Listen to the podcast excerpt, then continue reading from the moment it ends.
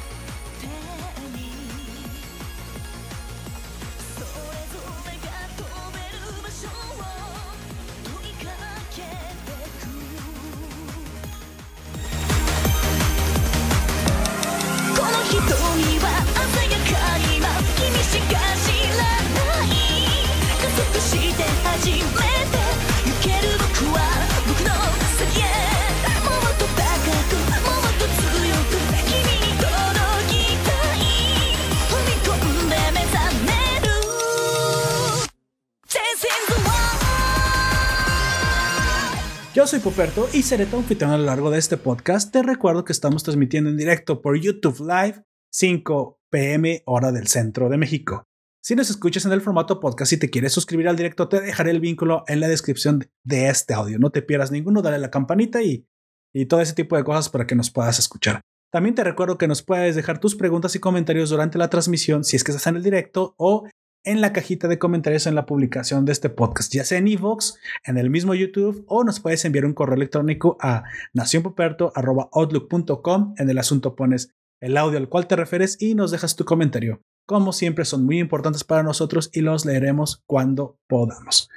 Me acompaña, como siempre, el fabuloso miembro clásico de la nación que andaba perdido, pero ya volvió, andaba de fiesta, salió por los cigarros, pero ya los compró.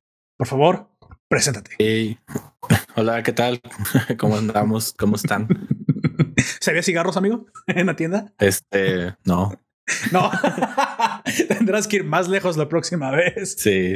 Este, saludos, Ale Gush. Ah, ya la tenemos en el stream. Bien- Saludos. Bienvenida. Saludos, bienvenida. Ojalá te guste esta transmisión en directo de un anime que, por cierto, es aquí recomendación de nuestro miembro Gunter.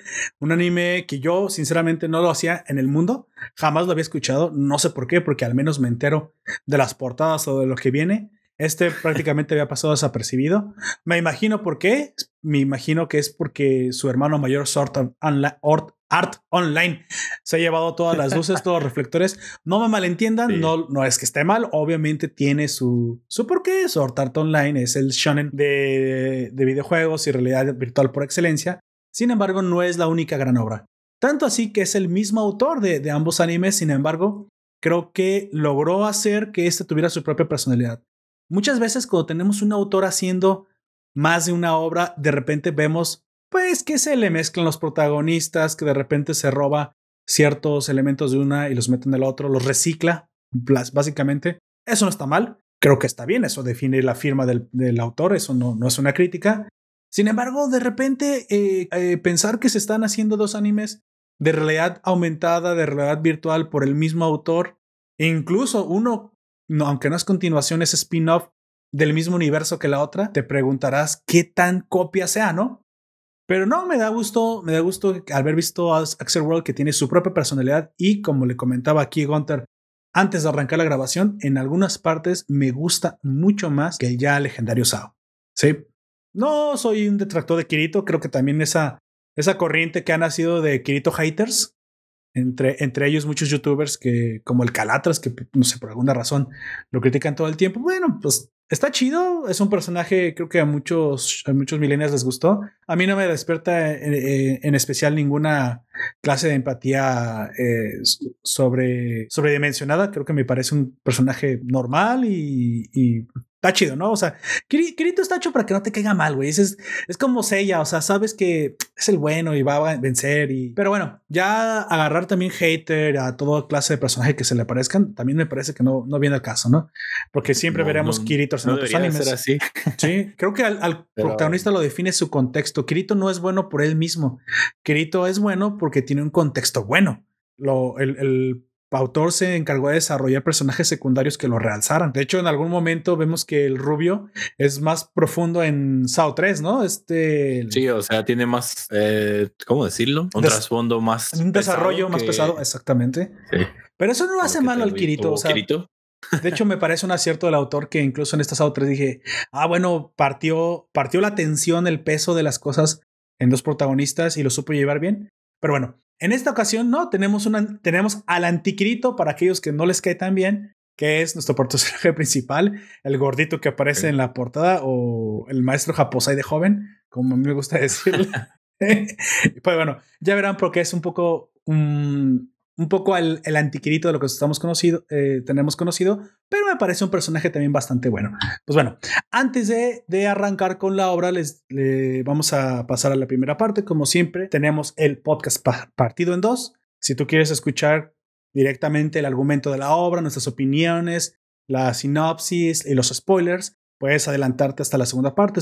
O te puedes quedar la primera parte donde le daremos lectura a lo que nos dejaron en el foro de la nación e incluso las recomendaciones de las cosas que estuvimos viendo en la semana. Dicho eso, arrancamos. Amigo, usted em, me podría decir qué estuvo viendo en la semana, qué es lo que estuvo Em, disfrutando en estas en esta semana sí. de, de primera semana de diciembre. Ah, estuve viendo un poquito de Kimetsu no Yaiba. Ujú. Unos, este, te digo, entre el, yo creo que el 4 hasta el capítulo 6 alcancé a llegar.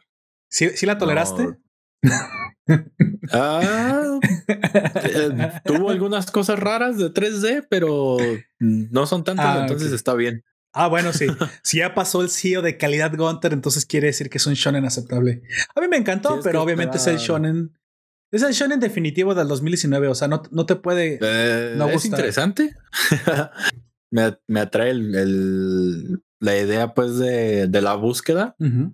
Y aparte, te muestra como te hace simpatizar muy, muy bien con los Sí, personajes. de hecho, Al sí. principio, pues dices, pues tuvo suerte de que no se haya, no se lo hayan comido también a él, de que un señor lo, así todo random lo, lo detuvo. ¿No te, ¿No te recordó un poquito a una obra icónica de un par de hermanos eh, apoyándose después de una desgracia? Que precisamente también tuvieron suerte de no haber muerto en el intento, pero ahora tienen un tiempo para redimirse y curarse a través de la historia.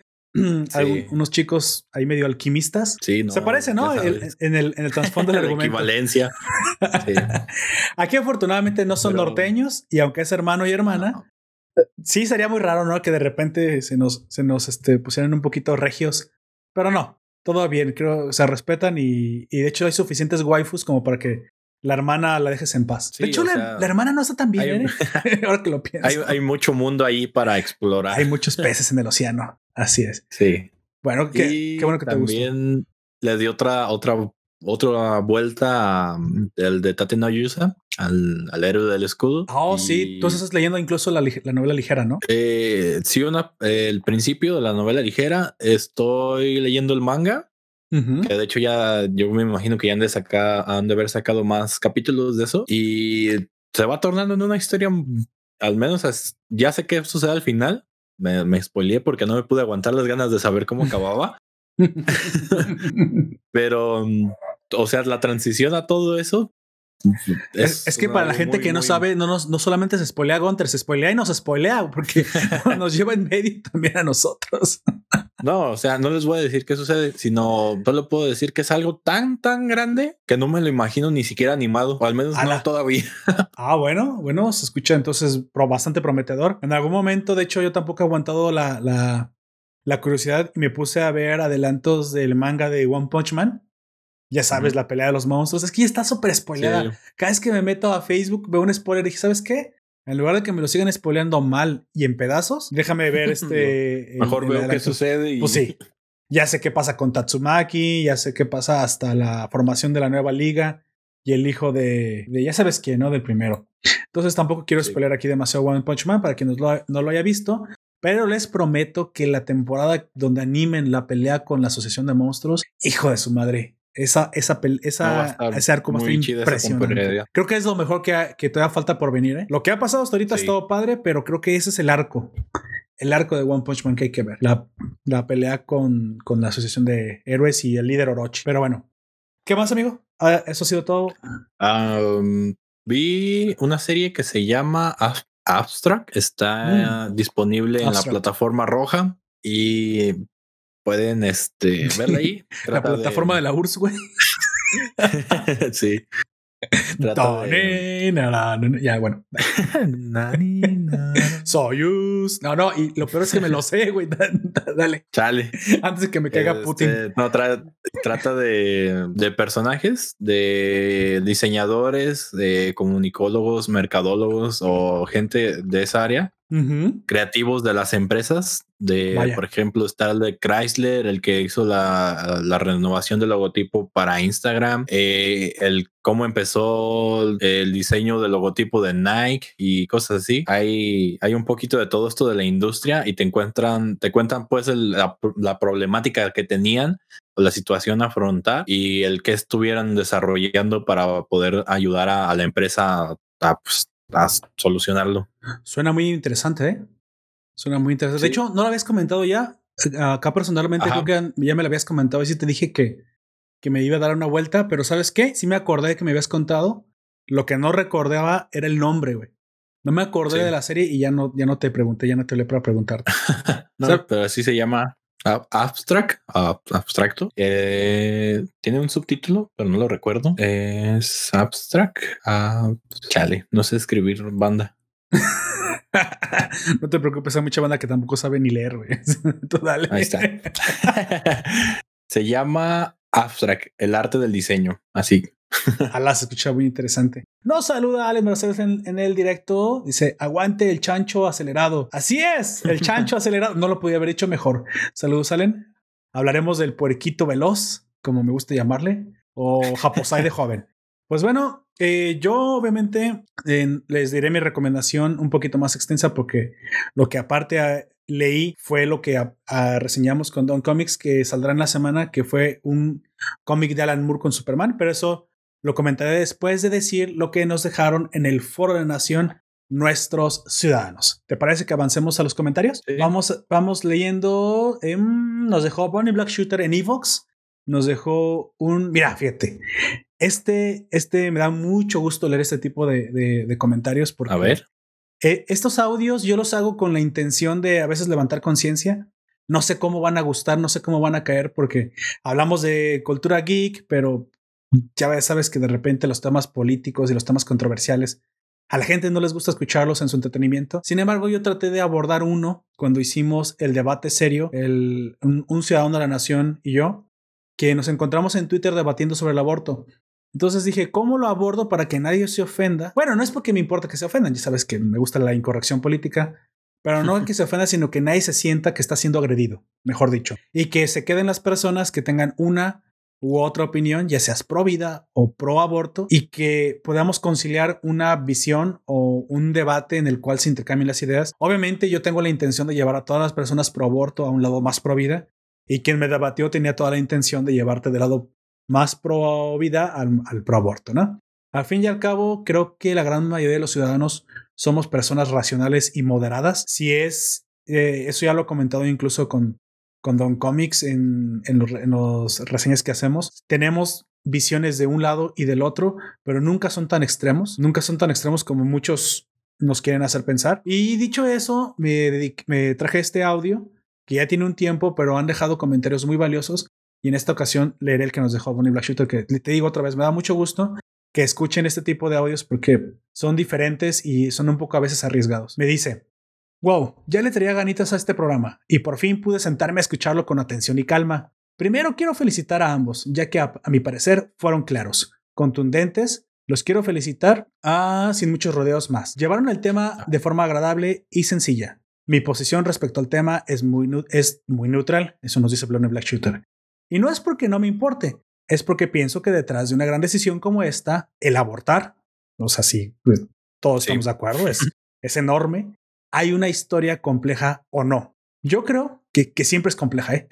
Yo casi estoy No. seguro que por lo general pero podrá haber casos en los que no, supongo. Dice, eh, de- del por qué se llega a este punto. Desgraciadamente, el trabajo se ha hecho para prevenir embarazos no deseados. Ah, que se ha hecho para prevenir embarazos no deseados no ha sido suficiente, lo cual estoy completamente de acuerdo. Falta educación sobre el tema y no ha sido tan efectivo. Solo nos queda educar e informar a nuestras hijas e hijos lo mejor posible para que sean conscientes de que cada acto tiene sus consecuencias, lo cual genera responsabilidades que no pueden ni deberían ser evadidas. Saludos y nos escuchamos en un futuro cercano. Sí, exactamente, estoy completamente de acuerdo. La educación es, es el- la clave, es la piedra angular y creo que hay un punto que yo traté de, de llevar en el, en, el, en el debate que si para algo, o sea, para algo deberían servir nuestros impuestos, debería ser para hacernos cargo de los niños por nacer. Eso fue lo que dije y, eso lo voy a sostener todo el tiempo. México no es un país bananero. México no es un país, perdonen por lo que diga, pero no es un país del tercer mundillo. No, no lo es. México es un país muy rico. Genera muchísima riqueza, muchísimos impuestos en qué gastar. Y si el gasto social no se hace correctamente como en ese tipo de cosas, pues entonces vas a tener líderes gastando dinero en tonterías. Digo, entonces, ¿para qué demonios pagamos impuestos? ¿Qué pasa? Que el dinero no va ahí. El dinero se lo llevan a, pues, a mis votantes y todo este tipo de cosas. Entonces, yo estoy en contra precisamente de pagar impuestos cuando los impuestos no se utilizan para, para lo que debe ser. Ahora, cuando se utilizan para lo que debe ser, pues tienes a país con- como Canadá, los nórdicos, Dinamarca. Oye, somos Dinamarca. Dice, eso íbamos a hacer después de dos años. O sea, donde el gasto social va donde tiene que ir. Donde llegas, hay servicios de, de salud no perfectos, en ningún lado son perfectos, pero de primerísima calidad. Pero hay, Claro. eh, hay una diferencia, digamos, no es el equivalente, pero les voy a poner el ejemplo. Eh, salí a buscar un traje el día de ayer. Un suit. Pues yo bus- buscaba, ajá, bus- buscaba algo económico, pero pues yo ya sé que si busco algo económico, la tela va a estar Económica. económica, el corte también y la, la, pues todo, la manufactura, pues va a estar económica también. Entonces, económico. sí, pero es que te das cuenta, o sea, ves que el forro que tiene por dentro está suelto cuando es más Sí, económico. claro.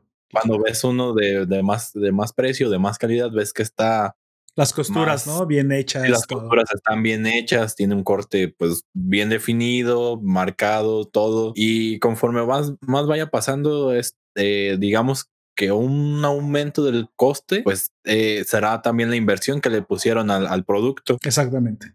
Y es, y es notable de que igual eh, a lo mejor algo de 1900 pesos no, no es perfecto, pero sigue siendo mejor que algo de 500 pesos Sí, claro. Claro. en el claro. cual pues vas a, vas, vas a notar los imperfectos y que vas a, a darte cuenta de que posiblemente sea menos eh, a largo tiempo o a largo plazo, sea menos rentable algo barato que algo de mejor calidad. Así es. Siempre hay que buscar el punto, el cruce, ¿no? Sí, sí, ¿Cómo le llamamos a este? El punto de eficiencia, donde es al mínimo costo la mejor calidad que puedes ob- obtener. Es decir, Sí, la- hay calidades básicas, pero la buena calidad empieza sorprendentemente en un, un costo tan alto, ¿eh? A lo mejor No, para lo que uno un está acostumbrado es un costo medio. Lo que después obtienes de eso, sí, son unas cosas extras, valor agregado, valor añadido. Yo pongo Pero mucho el ejemplo con la tecnología. Mis audífonos, por ejemplo, el son unos HyperX. ajá. Son de, son de entrada de calidad. Es el mejor Sí. audio que puedes conseguir por mil pesos. Y ahí de ahí en adelante hay audífonos con RGB, con lucecitas, que cosas que yo ya no necesito. Pero por audio, ese es el mínimo costo por el mejor audio que puedas encontrar. A eso los gringos le llaman el punto de eficiencia.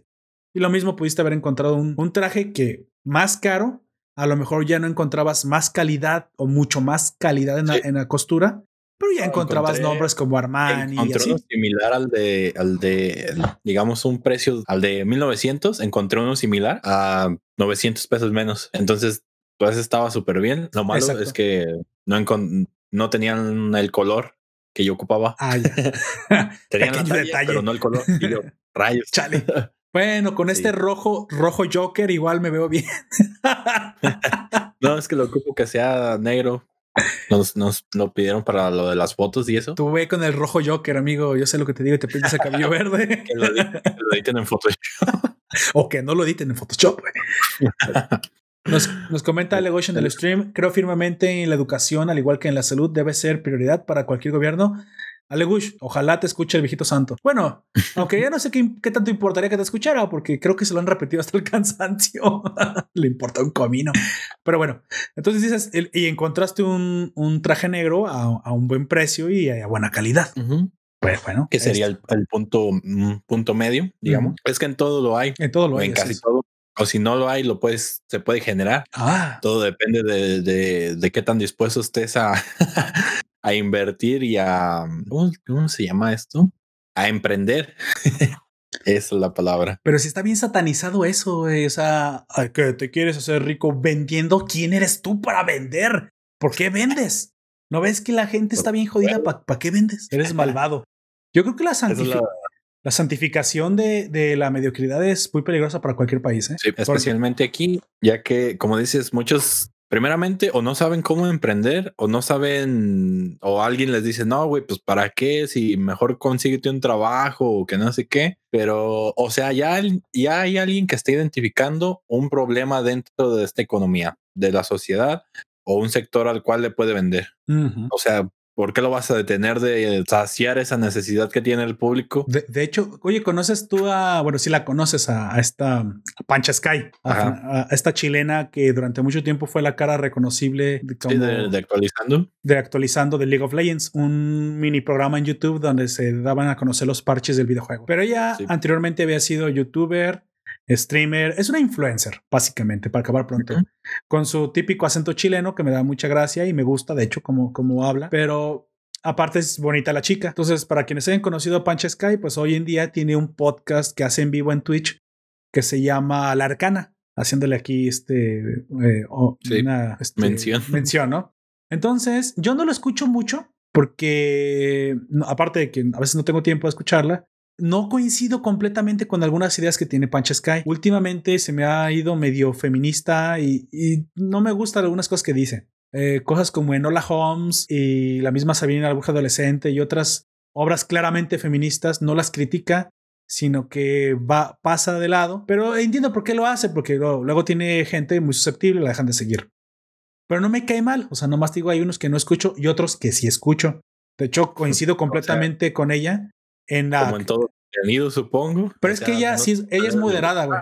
Ella es algo moderada, pero sí estaba viendo que tenía muchas como ideas un poco izquierdosas, por decir así. Pero parece que le cayó como balde de agua fría un evento que le acaba de suceder y en el último podcast que da la casualidad que sí lo pude escuchar, bueno, al menos el resumen que hay en YouTube, habla de cómo la criticaron duramente por haber hecho una campaña publicitaria con su imagen, pues al fin y al cabo es una influencer, vende su imagen, pero con una marca de hamburguesas. Ella decía que no estaba acostumbrada a hacer pu- campañas publicitarias con marcas de, de, productos reales que no fueran Sí. tecnología, videojuegos o algo relacionado con, con una marca este, geek o de cultura geek. Y le pareció que debía ser algo nuevo, algo fresco, y pues lo hizo. E hizo una campaña en Instagram promocionando la hamburguesa. Obviamente, Sí. pues es, mm, es publicidad, güey, y ella la está, le están pagando por eso, de eso vive. O sea, hoy, hoy en 2020 no, se- Es tu trabajo. no, no vive de YouTube, Twitch no le paga lo suficiente, no, No. tiene tanta gente, ella tiene un nicho Actual- específico. Actualmente ya los, los eh, youtubers, eh, los que hacen directos, streamers, eh, mayoría de ellos viven de publicidad. Del, De hecho, el spo- mismo del sponsor, Capone- ¿no? Del, del patrocinador, básicamente. El mismo Al Capone lo ha dicho, o sea, dice, güey, tú quieres empezar aquí en, en YouTube, en, en Twitch, y quieres ganar lo- los miles de dólares y todos esos pedos, pero pues no es así, o sea, empiezas y vas creciendo, vas formando tu comunidad y todo, y el día que, si que tengas que manejar esta, tienes que hacer esto como una línea de imagen, o sea, lo mejor presentable que tú puedas estar, lo mejor que pueda estar tu canal, lo mejor que puedas estar tú, este, porque un día va a entrar una empresa y va a decir, ah, mira, este güey, a lo mejor Así es. me sirve para, para promocionar este mi nuevo eh, control de Xbox Pro Elite eh, con Exactamente. vibración Rumble HD de Rumble. Nintendo. ¿Es eso o, Sí. o vives directamente del que visualiza tu contenido? Pero como la mayoría de estos influencers tienen contenido gratuito en YouTube o en Twitch, pues no lo monetizan directamente. O sea, te digo que los anuncios no les hacen no les hacen justicia. Entonces ella decía que la forma en que ella monetizaba es que tenía un chat privado exclusivo, de entrada exclusiva de, de suscripción, que se llama la taberna literaria. Y ahí tú pagas por directamente entrar a discutir temas con ella. O sea, los Patreons básicamente. Y si no es de eso, pues hace campañas publicitarias porque no Sí. tiene ingresos prácticamente de Twitch y de YouTube. Los ingresos dice que no alcanzan para nada, lo cual le, le creo porque tiene que pagar cosas. Y entonces, ahora que hizo la campaña de con las hamburguesas, dice que la vapulearon fuertísimo y le llegaron comentarios de como nos traicionaste, te has Es vendido a la Ah. mafia del poder casi casi. ¿Cómo se te ocurre vender? Así, o sea, lo ridículo que se escucha eso para nosotros, porque obviamente somos hipercapitalistas, malditos este, monetaristas, pero me parece que ella vive en una sociedad chilena muy parecida al grueso de la población mexicana.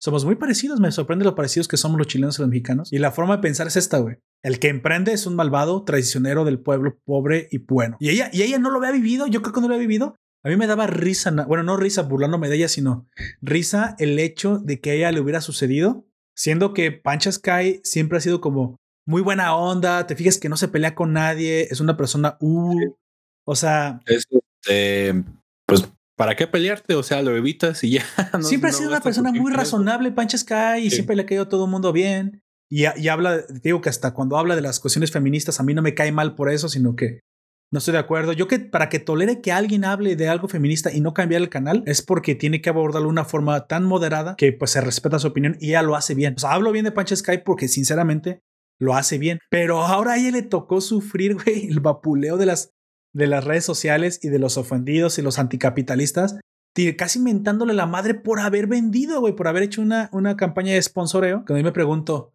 güey, pero nadie le paga, no le pagan. ¿Cómo chingados va a comer? ¿Cómo quieres que pague la luz, el internet, agua, transportes, Y la comida, comi- la comida. ropa? a la comida y el alimento es el mismo, pero Ah, sí. es ropa y o sea, tienen gastos, güey, son No- personas. No es como que se lo estén ganando, gastando todo en, en viajes por el mundo, e incluso los que se lo gastan todo en viajes por el mundo, como que pagar. de eso viven. Entonces eh, estaba casi llorando en el stream, güey. Este dije, oh, Pancha, creo que habías vivido una burbu- burbuja, pero bienvenida al mundo real. Hay mucha raza y mucho joven, mucho niño rata, pubertario, que le que ve mal, güey, ve mal el emprendimiento, ve mal el que te hagas ricos vendiendo, ve mal hacer negocio, ve mal Es que los, el- los, los streamers o los creadores de contenido quieran ganar dinero vendiéndote algo. Porque decía, "La- mi única ingreso constante es la taberna literaria, que es mi modelo de suscripción. güey. Es el Pues único sí. ingreso constante. Y aquí también, Pancha, hace mal en hacerle caso a esa gente, porque esa gente siempre ha existido en el mercado. güey. Siempre hay gente que te va a criticar por hacer dinero. Pero entonces, si tú te acomplejas, lo primero que estás haciendo es dándole la razón a esa gente. Cuando esa gente, pues tienes, tú no tienes por qué estar eh, haciendo babysitting a nadie ni tratando de explicar el por qué ganar dinero no es inmoral. Eh, hay dos opciones, o te la pasas lamentando y explicando a la gente, explica, dándole explicaciones que no necesita, o le haces como yo, güey. Eres un cínico al respecto y I love fucking money porque el dinero sí es la puta felicidad. Y si no lo tienes, y si no eres feliz, es porque no lo tienes. Así de fácil, así de sencillo. Digamos que puede no ser la felicidad, pero te ayuda a comprar cosas que te hacen El- feliz. pero puedes comprar el 99% de la- Sí, o sea, Sí, yo, porque yo soy un cínico, güey. O sea, obviamente yo soy el extremo. Mastercard para todo. lo para- que este hay momentos que no puedes comprar. Para todo lo demás existe Mastercard. Para el 99.99% de las demás cosas, sí, Mastercard. Exactamente, güey. O sea, yo creo que estamos muy acomplejados respecto al dinero y el dinero es bueno, el dinero es deseable, hacerse rico es deseable. Búsquenlo y no los hace malas personas. De hecho, está demostrado que mientras más próspera es una sociedad, más, más buena es, güey. Más dona, más se Pues, preocupa por los Yo, desprotegidos. yo lo veo así, este, entre menos tengas que preocuparte por pagar deudas o gastos, Ujú. Eh, mejor funcionará tu economía. Sí, sí, sí. o sea, ya cuando Exacto. ah, había un- una frase, mm, un dicho, no sé qué es exactamente, pero decía algo así de que eh, el rico, este, gana o el, el que quiere emprender o el que quiere ser rico gana, digamos, 800 pesos y su gasto se mantiene en los 800 pesos, mientras que el que no sabe administrar su dinero gana los 800, pero tiene deudas por encima de esos dos 800. Exactamente. Mientras que al que, que administra bien su dinero, le suben el sueldo y gana 1600, pero él sigue viviendo con 800 y ese excedente que tiene lo ahorra o lo invierte, mientras que el otro aún no puede pagar las deudas que tiene a pesar de que le hayan subido la, el, Sí, el sueldo, exactamente. ya que sigue gastando igual o más de lo que gana. Vive por encima de sus posibilidades, ¿no? Sí. Y por lo general vivir por encima de sus posi- posibilidades de uno es simplemente, por lo general es costumbre, es malas costumbres que uno tiene. Es estresante aparte porque tienes el pendiente de, de ya tengo que pagar y ya tengo que hacer esto, eh, de dónde saco para la renta, para el agua, la comida. Eh, en definitiva, eh, aprendan a administrar su dinero. De hecho, eso que dices lo dice Dan Locke, un millonario que sigo, que tiene un canal de YouTube donde da consejos. Algunos aplican, algunos no, algunos están muy jalados, Sí. algunos, algunos ni siquiera puedo imaginarme aplicarlos en la vida, porque obviamente no estoy a sus niveles. Sin embargo, dice que ser, ser rico, ser próspero, es una costumbre, es un hábito. Si no, si no eres rico, dice que es, es porque no tienes el hábito. Y es que esto le choca mucho a la gente, como que es un hábito. Y, y de hecho, la verdad es que sí lo es, güey, porque es que, eh, haz de cuenta, también hay otra que dice básicamente, esa creo que es una película, no me acuerdo. Le dice el, el personaje, si yo tuviera todo, todo tu dinero, este, yo haría muchas cosas. Y le dice, uy, no, pero es que así no funcionan las cosas. Te aseguro que si tú tuvieras mi dinero, no harías nada. Y se queda el otro, what the fuck, ¿por qué no? Y le dice, lo valioso es el tiempo. Dice, si yo tuviera todo el tiempo que tú tienes, aunque no tuviera dinero, volvería a ser rico. Porque tú no Sí. puedes comprar con todo el dinero lo que yo puedo hacer con tu tiempo. Y se quedó Vale. cabrón. Tú que lees poeta y en el aire las compone. Sí, exactamente. El, el recurso más valioso es el tiempo para la gente que sabe aprovechar el tiempo. La gente que no sabe producir con ese tiempo, pues obviamente le sobra. Exactamente.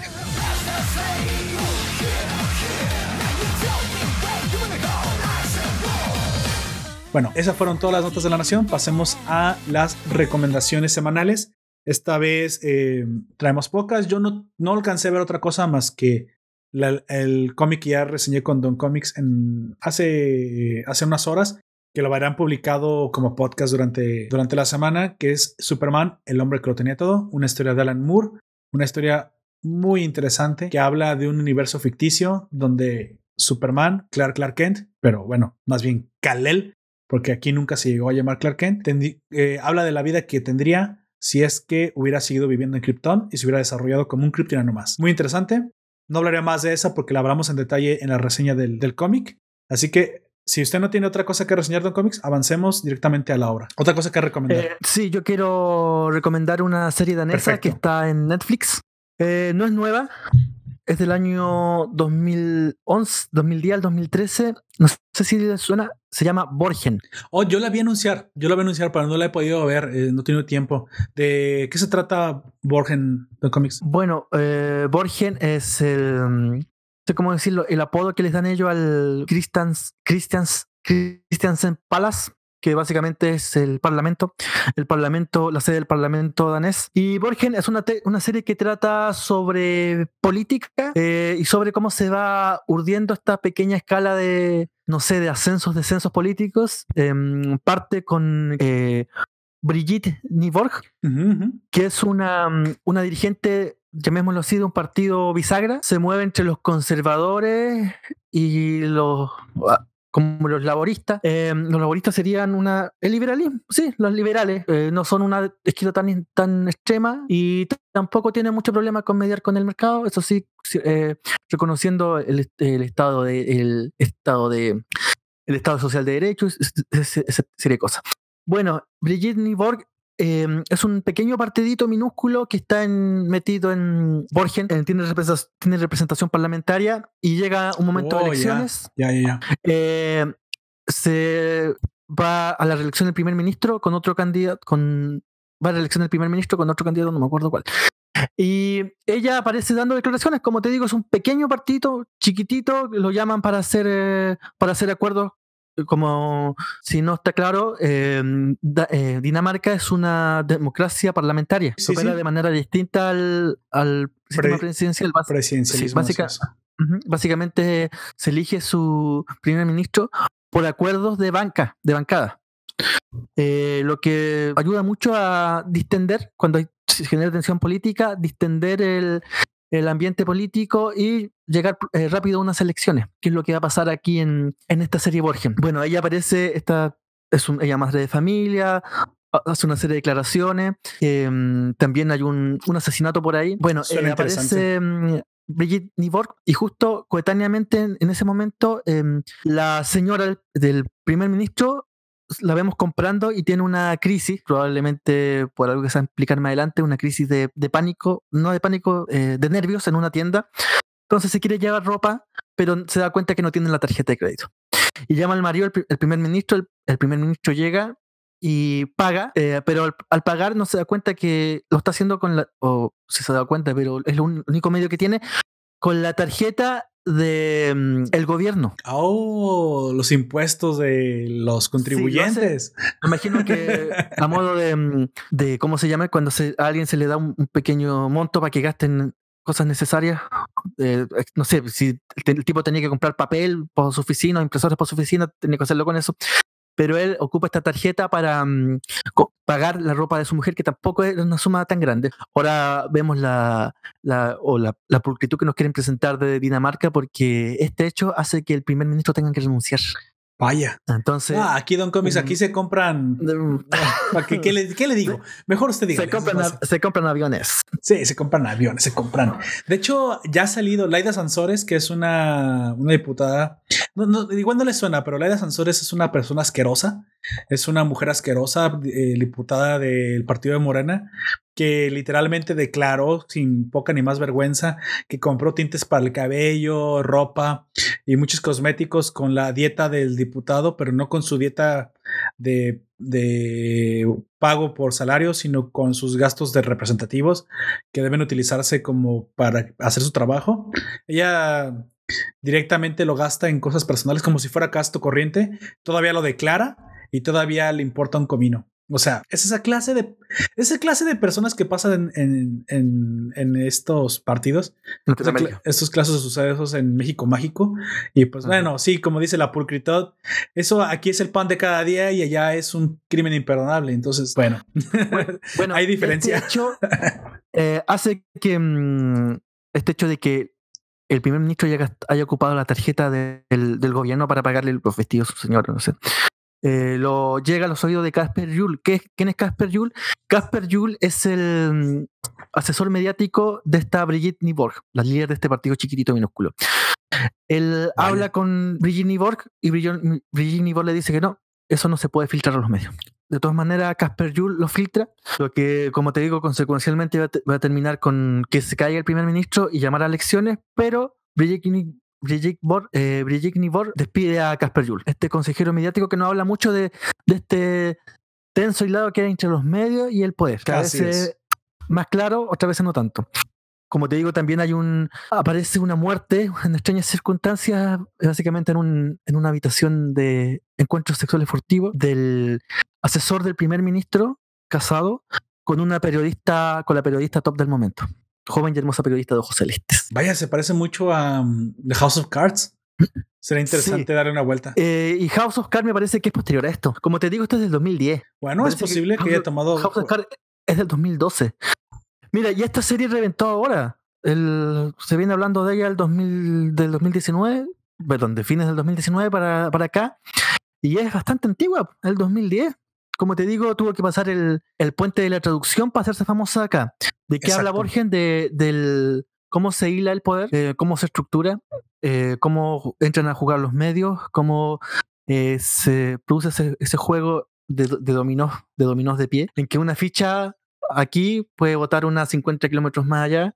Y como eso, eso es querido a veces y a veces no tanto. Eh, una mirada interesante del poder, eso sí, también hay que reconocer que al ser una serie danesa carece de algo que es la pasión. Sí, Eh, bueno, me- sí. Me parece que, que la nórdicos les falta emoción.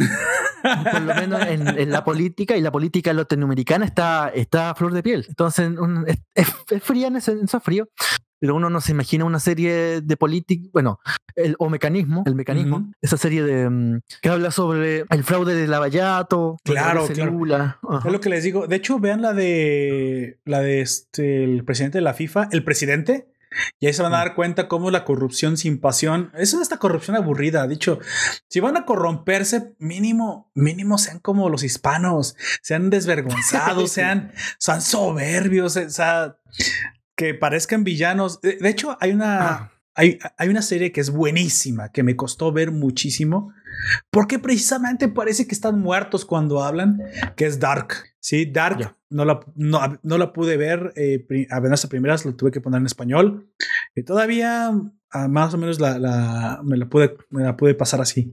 Y es que sí, como dice Don Comics, nos- nosotros los hispanos tenemos un lenguaje que es entonati- eh, tiene entonación.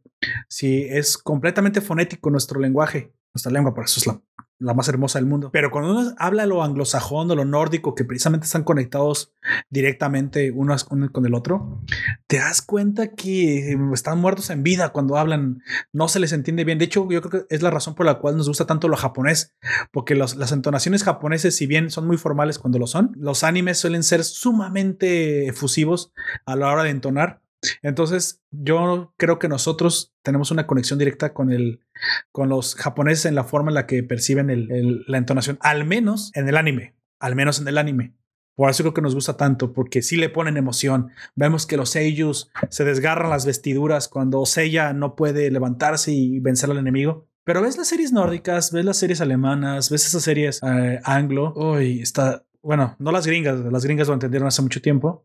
Ay, me cuesta mucho trabajo. También hay una que se llama, eh, bueno, que habla de los dioses nórdicos, moderna, de los dioses nuevos. No sé si se la ha visto, que también es como de Finlandia, Noruega. Em, mi esposa la estaba viendo y está buena, tiene buenos efectos. No recuerdo en este momento cómo se llama, pero son unos chicos que son como dioses o hijos de dioses nórdicos que están asistiendo al colegio y se pelean por ahí y tienen peleas del hijo de Thor con alguien más. Pero la forma en la que avanza la serie, la fotografía muy lúgubre, como si fuera un día nublado, los colores opacos. Simplemente me da, me da tristeza y me entra depresión ver ese tipo de cosas. A lo mejor digo, es la, es la sangre caliente del hispano. Bueno, por, por eso el, el éxito que tuvo esta, este clásico que habla también sobre política, El Padrino, porque bu- buscó a, a la gente que tiene más emocion- emocionalidad a flor de piel, como son los italianos, para Exacto. hablar sobre política. Exacto, exacto, exacto. Es- y, y es- y aparte, se fija, hablan muy parecidos a nosotros, pues Ah, Mm. usan hasta las manos. eh, de hecho, alguna vez vio, bueno, es mi pecado culposo, pero alguna vez vio a alguien eh, amar, comer. No, ¿cómo es? Comer, viajar, amar. Con ¿Cómo Julia es? Roberts. Comer, dormir. Bueno, sí, eran tres verbos, tres placeres con Julia Roberts. Cuando va precisamente a aprender a comer, porque quiere recuperar el placer de la vida de comer, va a Italia, precisamente. Y entonces ahí empieza a hablar italiano y pues, es muy diferente al inglés. Y le dicen, mira, hay palabras como atravesarse, en italiano se dice attraversiari. Entonces ella nota que los acentos, las entonaciones, que bueno, son, son similares al español, le hacían tener que usar las manos, tener que usar más que la boca para poder comunicarse. Los italianos comunicaban sensaciones, no solamente palabras, igual que los hispanos. Nosotros también hacemos eso mismo, porque bueno, al latín al fin y al cabo es nuestra lengua madre. Entonces, para un anglosajón era extraño porque no transmite emociones cuando habla y entonces como que se le iba, la, la vida no sabe igual. No sé si me explico. Curiosamente, creo que en Italia no solamente aprendió a comer y a comer carbohidratos a lo canijo, sino que aprendió a, a, disfrutar de una buena conversación. Esa parte me gustó mucho. Yo vi esa película eh, con una novia en aquel entonces y sinceramente me negaba a entrar, pero ya saben, ah, vamos a verla y dije, está bien, le voy a dar gusto, pero voy a confesar que a mí también me gustó. A lo mejor no vimos lo mismo, a lo mejor yo el melodrama, la búsqueda del amor fue la parte que menos me importó, que encuentra el amor en Tailandia en el tercer acto, bueno, spoiler supongo. A mí las partes que más me gustaron precisamente fueron las de comer, Italia. ¿Cuál era la segunda, Don Comics? ¿Era comer, dormir? Eh, comer, eh, rezar y amar. Ah, rezar. Rezar cuando va, creo que a la India, ¿no? Bueno, no me acuerdo dónde, dónde aprende a rezar. Este, pero- y la de amar, eh, me pareció me, no me gustó tanto. Muy probablemente mi novia en aquel entonces era la que más le gustaba.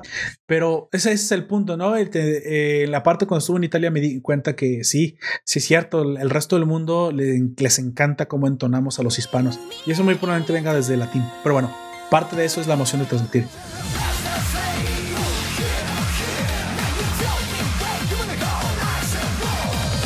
Eh, si no hay otra recomendación que decir, nada más que hablar, vamos avanzando, ¿le parece? Sí, vamos a empezar con la reseña.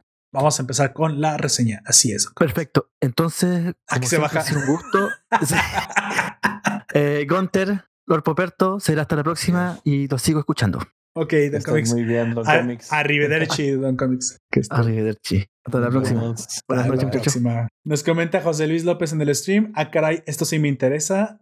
Eh, ok, Axel World, del creador de mi queridísimo Sao, Sí, sí, así es, José Luis López, del creador de tu queridísimo Sao. Y te gustará saber que a mí, o en especialmente a mí, me gustó en algunas ocasiones más que el mismísimo Sao. Que la- creo que este, ahorita hablaremos de las razones por qué. Antes de eso, te recuerdo que esta primera parte no contiene spoilers. Te avisaremos cuando lleguemos a la, a la parte donde hablaremos fuertemente de, las- de lo que sucedió en el cómic. Ahorita solamente diremos datos técnicos, un poco de, de historia del autor y una sinopsis por encima sin abordar demasiado del tema. Por si no la has visto, te avisaremos cuando lleguemos. Eh, bueno, ahora sí, amigo Gunter, hábleme un poquito de los datos técnicos sobre Axel Ah. World.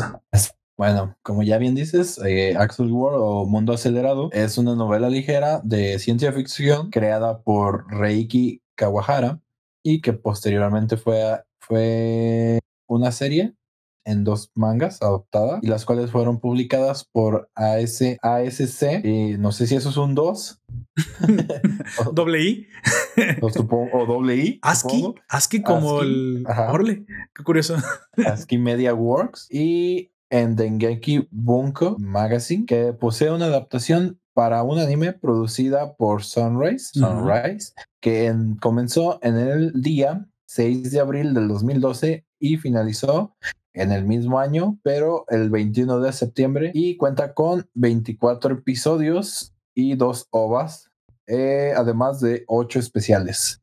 Y una, y una película, ¿no? Ajá, y una película, pero salió el año 2016, dos años después. Más posterior. Oh, ok. Ajá. Perfecto. Sí. Y pues cuenta con un juego para PlayStation 3 Órale. y para PlayStation Portable. Al igual que Sao. Bueno, no, no para PlayStation 3, pero también Sao tiene sus videojuegos y parece Sí. que pegan bastante en Android, creo, por ahí. Sí, fue, digamos, bueno, yo no siento que le hayan dado tanta la atención como se la dieron a Sao. Sí, yo tampoco, ¿eh? La historia no es, no es mala, al contrario, es, es muy buena. Y pues, ¿qué podemos hablar de, de su mangaka? Que es un, pues eso mismo, mangaka y novelista, conocido por series como lo, lo son Axel War y Sword Art Online. Y se vio involucrado pues en este mundo artístico con su primera novela, que sería eh, Axel War en el 2008, lo cual le, le permitió eh, ganar la quinta edición de los premios Dengeki Nobel Prize para la editorial ASCII Media. Y de ahí eh, gana, gana el Grand Prix, el Gran Premio, con su primera novela publicada en el 10 de febrero del 2009 pues a cargo de, de, esta misma editorial y para agosto fueron publicados, para agosto del 2012 ya habían sido publicados 12 volúmenes de la novela. O sea que incluso es anterior a Sao. Sí. Incluso es anterior a Sao. ¿Por qué crees que no, no tuvo tanto éxito como Sao su la posterior, siendo que Sao es eh, en la historia del universo Pues de... antes. Vamos a decir el universo... Vamos a decirle el universo Sao porque es la más famosa del universo de Sao. Esta Ajá. es eh, cronológicamente es una tecnología más avanzada, es posterior, es el futuro de Sí. Kirito. Sin embargo, en la cronología del, au- del autor es el primer manga que hizo. Le pega, no le pega tan duro, o sea, es, es cierto que no fue el boom que fue Sao, pero luego Sao sí. Yo tengo una teoría, creo que es porque eh, Sao traía un poco el, el MMO. Y entre Sí. el MMO y la realidad aumentada, seamos sinceros, la realidad, la realidad aumentada, si no fuera por Pokémon Go, está muerta. A nadie le interesa un comino la realidad aumentada. Sí, la realidad aumentada llega, no interesa mucho, no sirve para mucho, porque no tenemos ojos biónicos. Yo creo que por eso no nos interesa. Pero esa inmersión total en World of Warcraft, en Guild of Wars o en el MMO de tu, De tu gusto. de tu gusto, oye, eso sí se dijo, suena interesante. Pues, el sueño húmedo casi prácticamente de todo Es- eh, gamer. exactamente. Entonces yo creo que él también vio lo mismo, ¿eh? Vio lo mismo, vio que a lo mejor tenía que retroceder un poquito en tecnología y obviamente este, este mangaka es gamer, si no nos explica por qué el amor a los videojuegos virtuales. Sí. Y entonces ha casado y aparte con esta con esta teoría de que bueno, si pierdes mueres. Que por cierto, ya veíamos, curiosamente, si ves la, la primera novela, novela, ya veías en Axel World un resquicio de si pierdes, como no vuelves a jugar, o sea, mueres para el juego. Sí. Y entonces dijo, oye, y si lo llevo al siguiente nivel, y si en mi siguiente no, novela, no, verdad. y si te mueres de verdad, ¿sí, no? Bien casual. y si para la próxima se mueren. Y dice, "Ay, sí. Bueno, ese, ese es el, lo curioso. Quería mencionar totalmente que Axel World es cronológicamente es es posterior en el Universe, pero para el mangaka fue su primera creación. Que bueno, le tuvo que haber pegado porque de otra forma no, no hubiera tenido el éxito ni yo creo que la, le, le hubieran llamado a hacer la siguiente novela, ¿no? Que fue eh, Sword Art Online. Bueno, vamos a avanzar un poquito. En, te- también tenemos algo de, eh, de datos curiosos. Actual World, así con Che, es un spin-off de mismo anime de Axel World. Se basa en su manga. Es de comedia, eh, incluye algunos, algunos extras y algunas eh, que están en Blu-rays y DVDs de la serie. En especial, estos son ocho y los personajes aparecen en forma chibi. Esos son los que se llaman H.L. World, porque ya sabes, ¿no? Si es chiquito, pues es como H.L. World. Entonces, yo no sé si lo vería. Lo chibi me gusta, pero eh, si no tengo tiempo, me lo salto. Para quien les guste las, las parodias chibi, pues bueno, ahí lo tienen. Sí, se llama H.L. World, la parodia chibi. Vamos al argumento. Al, háblame un poquito que si- todavía sin spoilers fuertes, ¿qué es un Axel World? ¿De, de qué se trata? ¿Por qué tenemos un, un cerdito en la portada y unas y unas waifus allá al fondo y un mecha? ¿O sabrá Dios qué es eso? Es- ¿Qué, qué- qué chingados es un Axel World, amigo? Pues Mira, este, yo no sabía bien qué onda con el Axel World, pero digamos que me dio curiosidad porque un día, este, al- a nuestro compañero, ya lo conocen, a Oyak, nos dijo un dato curioso de que esta era la continuación de Sao. Y le dije, ¿cómo que continuación? Si, si todavía no se acaba. Oye, ya tiene secuela, qué chingados. Y le digo, ¿cómo, cómo que continúa Sao? Si Sao no ha terminado y si me estás diciendo que ese anime es, es antes que Sao y yo, what the fuck? ¿Qué, qué coherencia tiene eso? Exacto, exacto. Le digo, a ver, pues vamos a ver qué onda. Y empecé a ver un capítulo un día y luego pasó como tres días y vi otro y así. Entonces ya hasta, hasta ahora que la vamos a reseñar, me puse a, pues, a verlo constante, todo así, de corrido, para poder tener las ideas frescas y decirles qué es un Axel World. Básicamente, nuestros protagonistas de esta historia, que es eh, nuestro niño gordito llamado Arita Harayuki. eh, O Haru para los cuates. Haru, sí. pues va a la escuela, a la, a la preparatoria, todo normal, todo tranquilo. eh, pero en este mundo la tecnología ha avanzado tanto al punto en el que prácticamente tienes una computadora integrada en un aparato tan pequeño y este es del tamaño de un collar. Así, así de actual es la tecnología ahí. Todo lo puedes realizar gracias a, este aparato. Compras, este, ir a la escuela, tomar tus apuntes en la escuela, eh, tomar fotos, videos, compartirlos. Básicamente todo lo- que haces actualmente, pero desde ahí, portable, sin cargas, o sea, todo un sueño.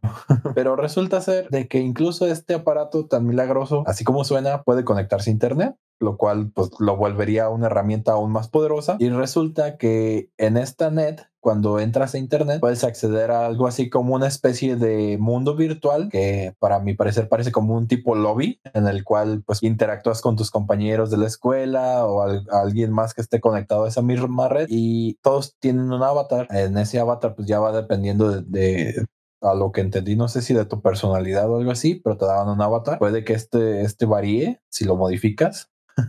yo me imagino que todo tiene solución y eh, se topa en, en, este mundo virtual con la que es la, con la, la Seto Kaicho de, del Consejo Estudiantil y cruzan miradas. Se miran. Sí, se miran, es como de ah, el amor de mi vida, pero nunca me voy a hacer caso. Bueno, ya me voy a sufrir en silencio. Exacto. Él, pues, para él es alguien inalcanzable, algo que, que, no está dentro de su realidad en este mundo virtual. Uh -huh. Ni en, la, ni en la realidad del ni, mundo real. ni la realidad, ni en la otra realidad. Es que, güey, también se pasa de lanza. En la realidad está chiquito y gordito. Y en el mundo virtual es un cerdo. Ah, güey, o sea, ayúdate que yo te ayudaré, dicen por ahí, güey. Sí, pero bueno, eh, eso, eso es como inicia. Eh, ella se da cuenta de su existencia en ese momento y mientras él realiza una actividad pues muy cotidiana para él, para desestresarse, para evadirse un poco de, de del mundo real en el que vive, eh, juega, ¿cómo se llama este, este juego? Squash. Squash, Virtual. Ajá, en el cual pues él tiene la puntuación más alta, los primeros, el top. Oye, deberíamos explicar qué es el squash. No estoy seguro que todo el mundo es lo sepa. Güey. Un juego en el cual no entiendo, pero sé que usas una raqueta y le pegas una pelota. Ah, ya. No sé cómo. Déjalo no sé explico cómo un poco. Es un cuarto. puntos. Es un cuarto donde es que lo que normalmente es que se juega contra un oponente, pero tú es como tenis con pared. Tú rebotas la pelota, y la, re- la pelota es especial, no bota mucho, bota muy poco, así que más de un bote no vas a tener, solo tienes un bote por física. Entonces tu oponente tiene que rebotar otra vez la pelota y, o sea, tienes que golpear la pared en cierto punto para que sea válido y no que esté fuera y cosas así.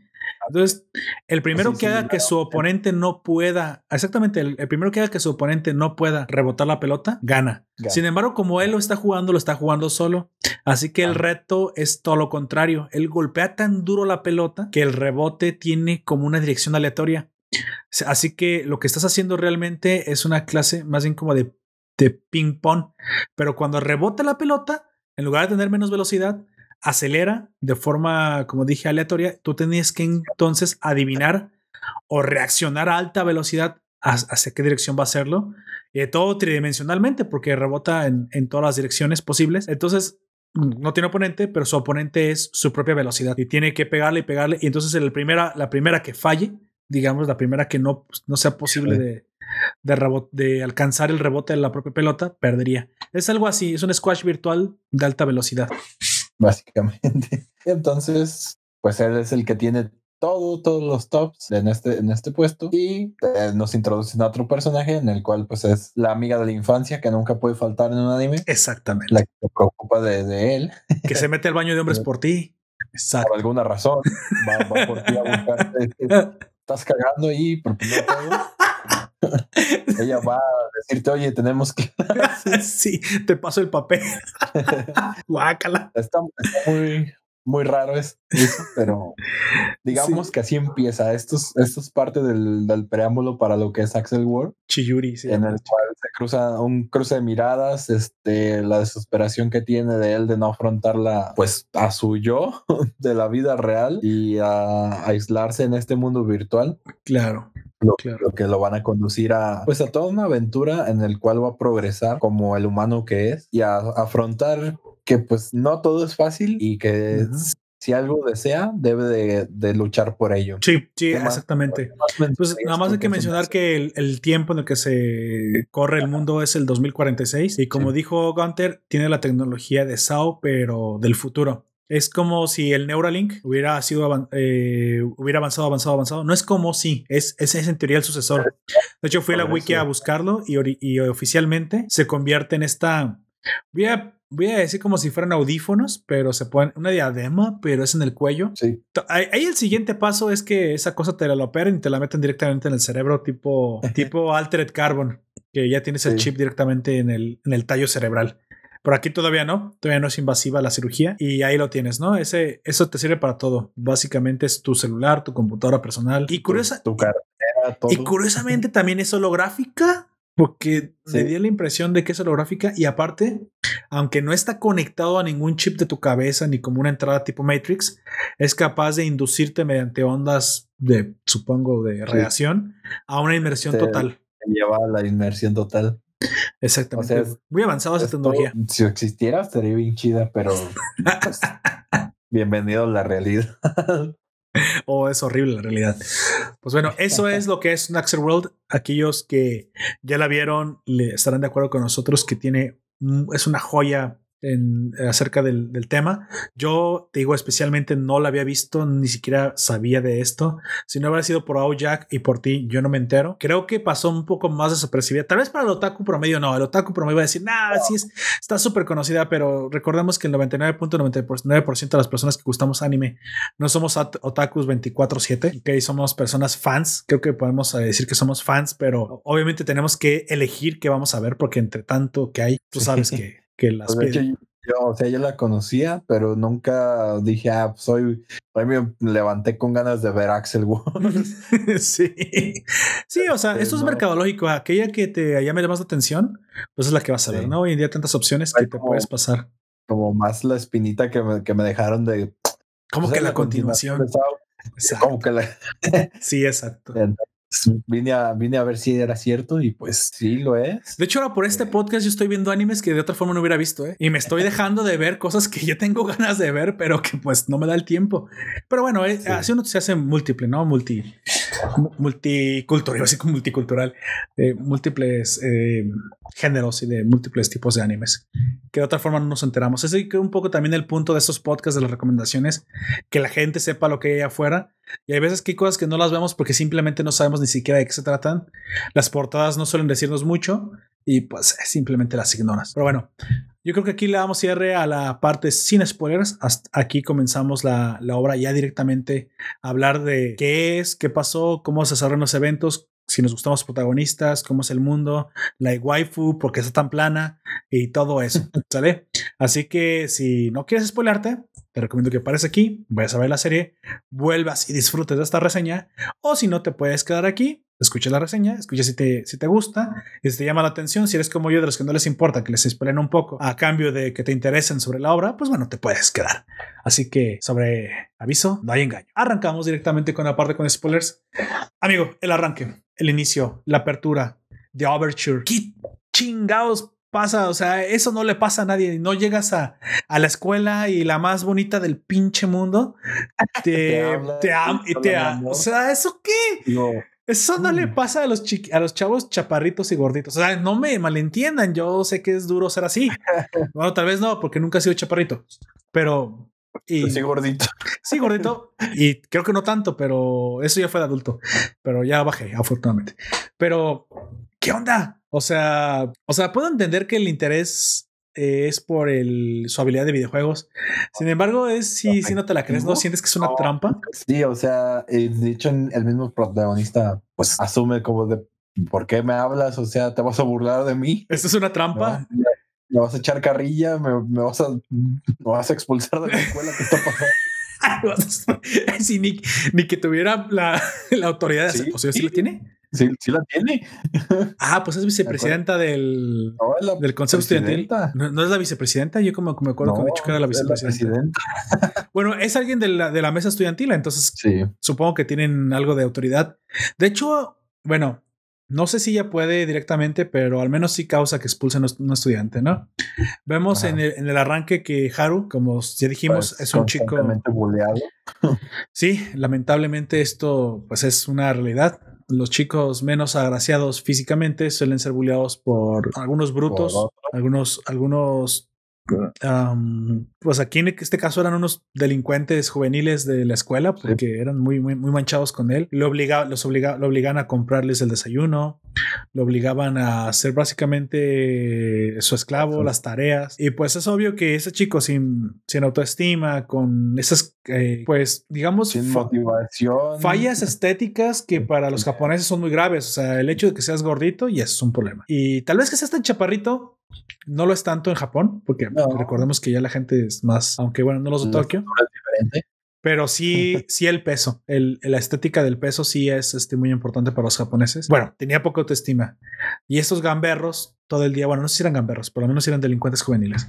Todo el tiempo lo molestaban y eran muy manchados con él, eran muy pesados con él. Obviamente, su tiene que tener un escape, si no es este. Muchas veces vemos que es el estudio o, o- o los videojuegos, y en este caso eso era. Eso es lo primero que me gustó porque dije, bueno, no, no es un Kirito, es un anti-Kirito, de No. hecho. No es el típico chavo que es súper habilidoso y que esa misma habilidad le va abriendo puertas en un mundo. Todo.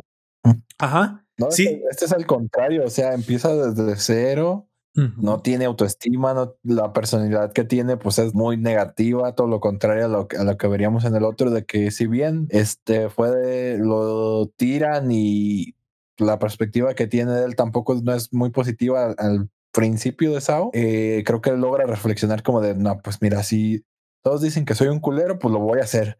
Si así quieren que sea, así los voy a tratar, dijo el Kirito. Pero en este caso, pues ah, sí, este- es cierto.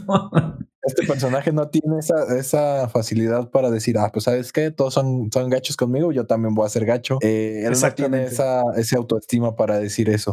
Sí, o sea, tampoco me Em. malentiendan. Kirito no es que tampoco lo tuviera fácil desde el principio. Sí es que tiene una habilidad extra, pero también tiene que construir Sí. su camino. Sin embargo, a lo que yo me refiero es en la personalidad. Tal cual Kirito dice, ah, sí, el mundo es un culero conmigo, perdón por la palabra, y he hecho cosas peores, ¿no?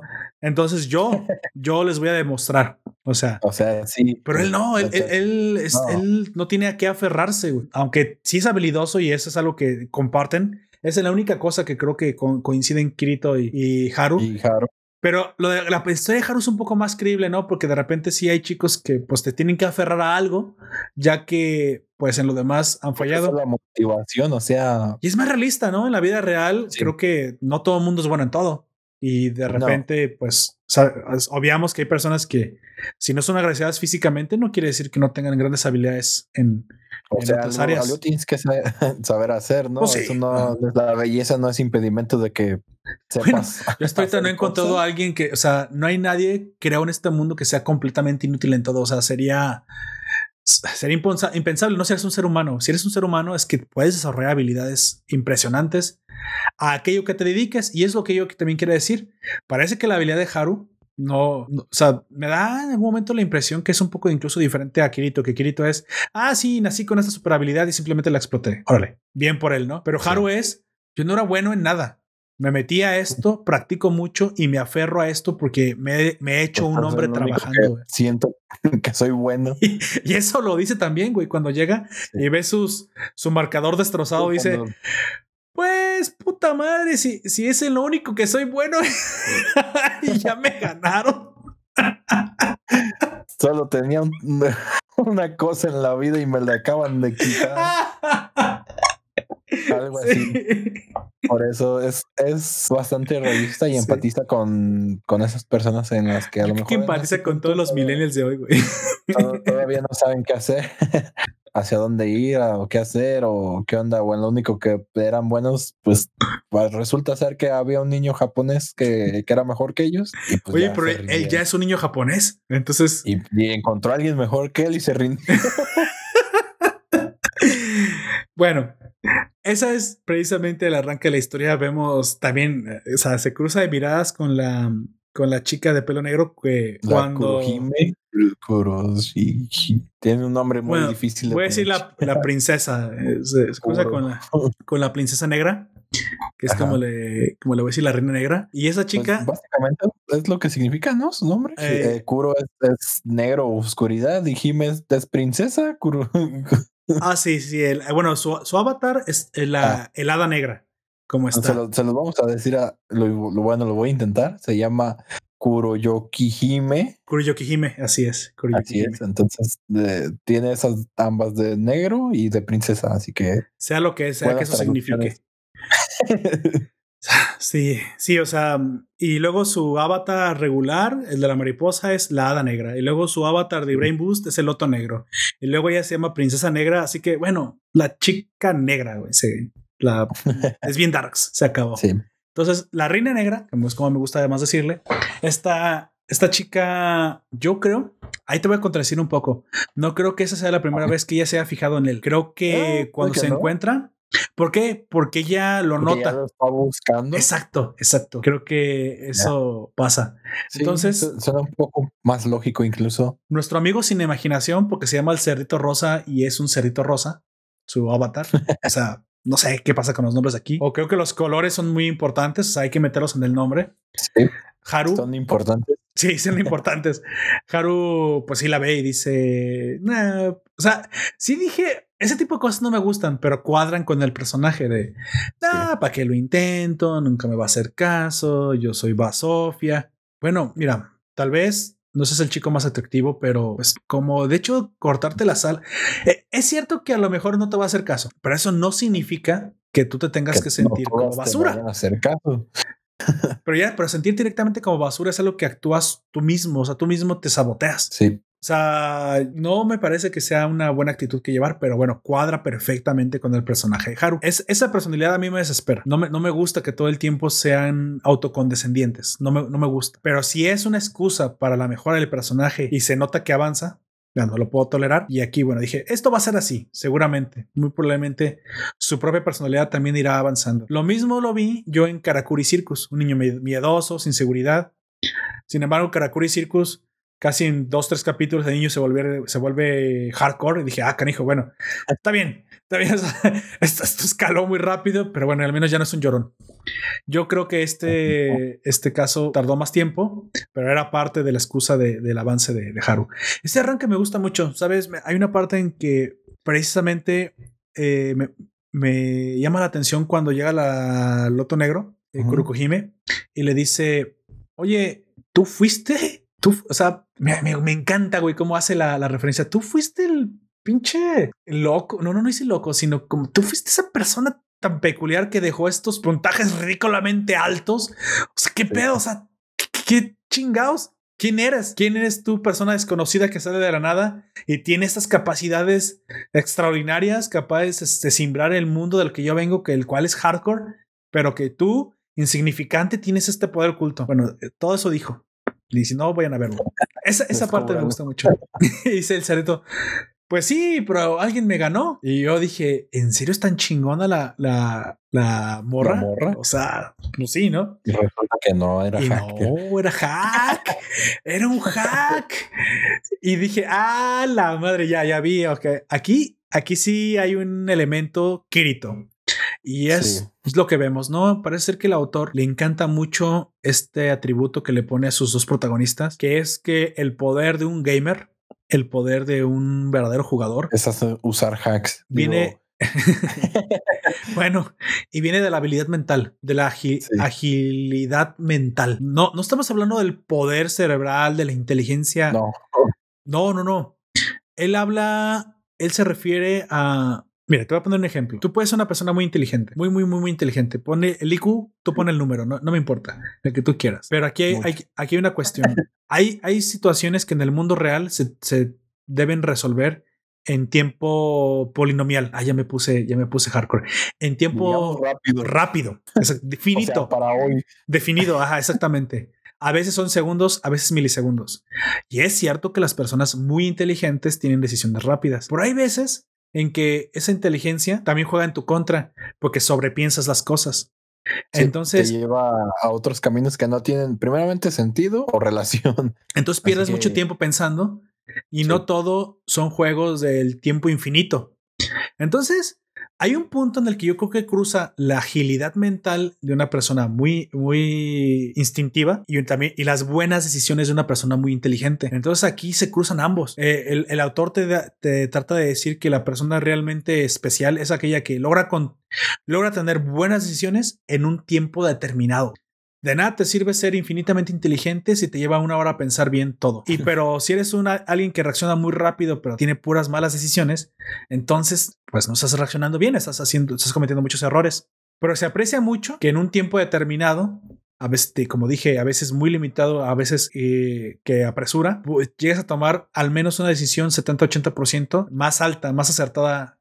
Y esto es algo que yo quiero comentar porque es lo que se busca con la computación cuántica. No sé si lo saben ustedes, pero la computación cuántica es una computación que no nos va a ayudar a resolver problemas eh, de, ¿cómo, ¿cómo diré?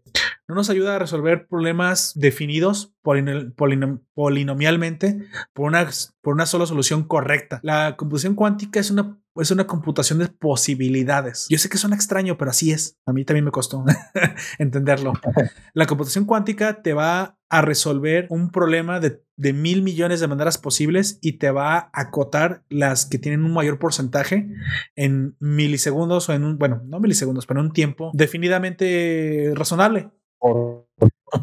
Lamentablemente Sí, no podrás estar seguro sea- si esa es la más, la más acertada o si hay una con mayor posibilidad de, de correctitud, pero al menos te garantizará en un tiempo definido la gran mayoría de más del 80-85%. Entonces estamos hablando de que a veces tener una- un gran abanico de buenas soluciones y de muy buenas soluciones rápido, aunque no sean perfectas, pero que se acerquen a la perfección, es mejor que tener una sola solución, pero en un larguísimo tiempo, ya cuando no te sirve. No, pues, ya para qué. Y sabes que creo que es también como funcionamos los seres humanos, güey. Los seres humanos no somos calculadoras porque no debemos serlo, güey. No somos máquinas. Evolucionamos en la vida real porque nosotros actuamos en la vida real, actuamos en las leyes físicas de este mundo. ¿Qué crees que le pasaba al, al, al- al humano antiguo? Salía a cazar y tenía que tomar decisiones buenas y rápidas. Rápido. A lo mejor la decisión no era la mejor, podía haber mejores. Sin embargo, a lo mejor era suficientemente buena para el poco tiempo que tuvo para pensarla. Y si así fue, entonces la evolución, o sea, la no, extinción, promovió y sobrevivieron y se reprodujeron y se, cons- se constituyeron sociedades de individuos que sí pasaron sus genes, que eran capaces de tomar no la mejor solución tal vez, no la, no la 100% perfecta, que tardarían un millón de años en pensarla, pero sí de individuos que reaccionaban rápido y en un porcentaje razonablemente alto bien. De tal forma que a lo mejor si lo piensas un poquito más, ya cuando tengas el tiempo de forma a posteriori, podrás encontrar mejores soluciones que la que tomaste en ese momento. ¿Sabes qué premia eso también de repente? Creo que el ajedrez. Es por eso que el ajedrez real tiene, tiene un tiempo definido. Y si eres capaz Sí. de pensar las mejores decisiones con el, con el tiempo que te dan, entonces eres Sí, mejor jugador. mejor. No puedes tener una- un año, te imaginas, para pensar. O sea, seguro que si te dan todo el tiempo que del mundo, puedes pensar cada jugada perfecta, pero no se trata de eso. Y los videojuegos, ergo League of Legends, güey, el ergo Fortnite, la gran mayoría de los competitivos premian buenas decisiones, no las perfectas, tiempo. pero en el, en el menor tiempo posible. Exactamente. Y eso es la habilidad que este autor le inocula a sus protagonistas. Vemos en Kirito lo mismo. Habilidad única de utilizar dos espadas. ¿Por qué? Porque es tan único y su reacción es tan rápida. Sus buenas decisiones lo tomaron a tener este privilegio. ¿Cuál es, cuál es la habilidad de Haru? Otra vez, la reacción sobrehumana. Esta capacidad de tomar las mejores decisiones en el menor, en el menor tiempo Sí. posible. Por lo tanto, también obtienes tu privilegio. Nada más que aquí no son dos espadas. ¿Qué es, amigo? Un par de alas.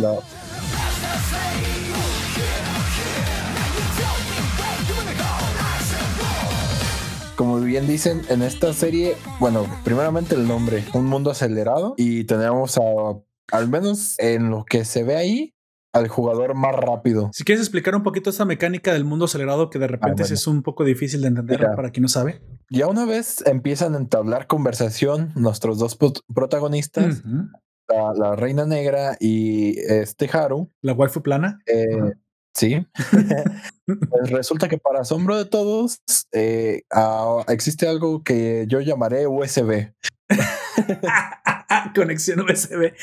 Sí. Ah, Básicamente se conectan ambos a- al pues al neurotransmisor que tienen en el cuello De mi mente a tu mente.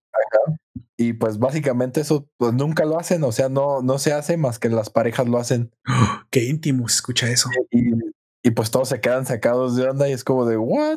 Porque ya el, más feo de la escuela está así con la, con- Con la más fina, ¿no? Con la, con la flor más bonita Sí. del jardín. Sí, exactamente. y pues eh, le, le dice ya porque este cable funciona pues, digamos que como una sesión privada un link una un internet privado una red privada y ahí ya le comparte toda la información de mira sabes yo pienso que tú puedes ser alguien muy importante, muy veloz, el mejor usuario de tal programa. Y le menciona un programa que él pues desconocía, el cual era llamado Linkbuster, algo así. Ah, Brainbuster. Brainbuster, eso. Y, Un, videojuego que pues, solamente se puede eh, transferir. por forma. invitación. Ajá. Y resulta ser de que pues o sale bien o sale mal.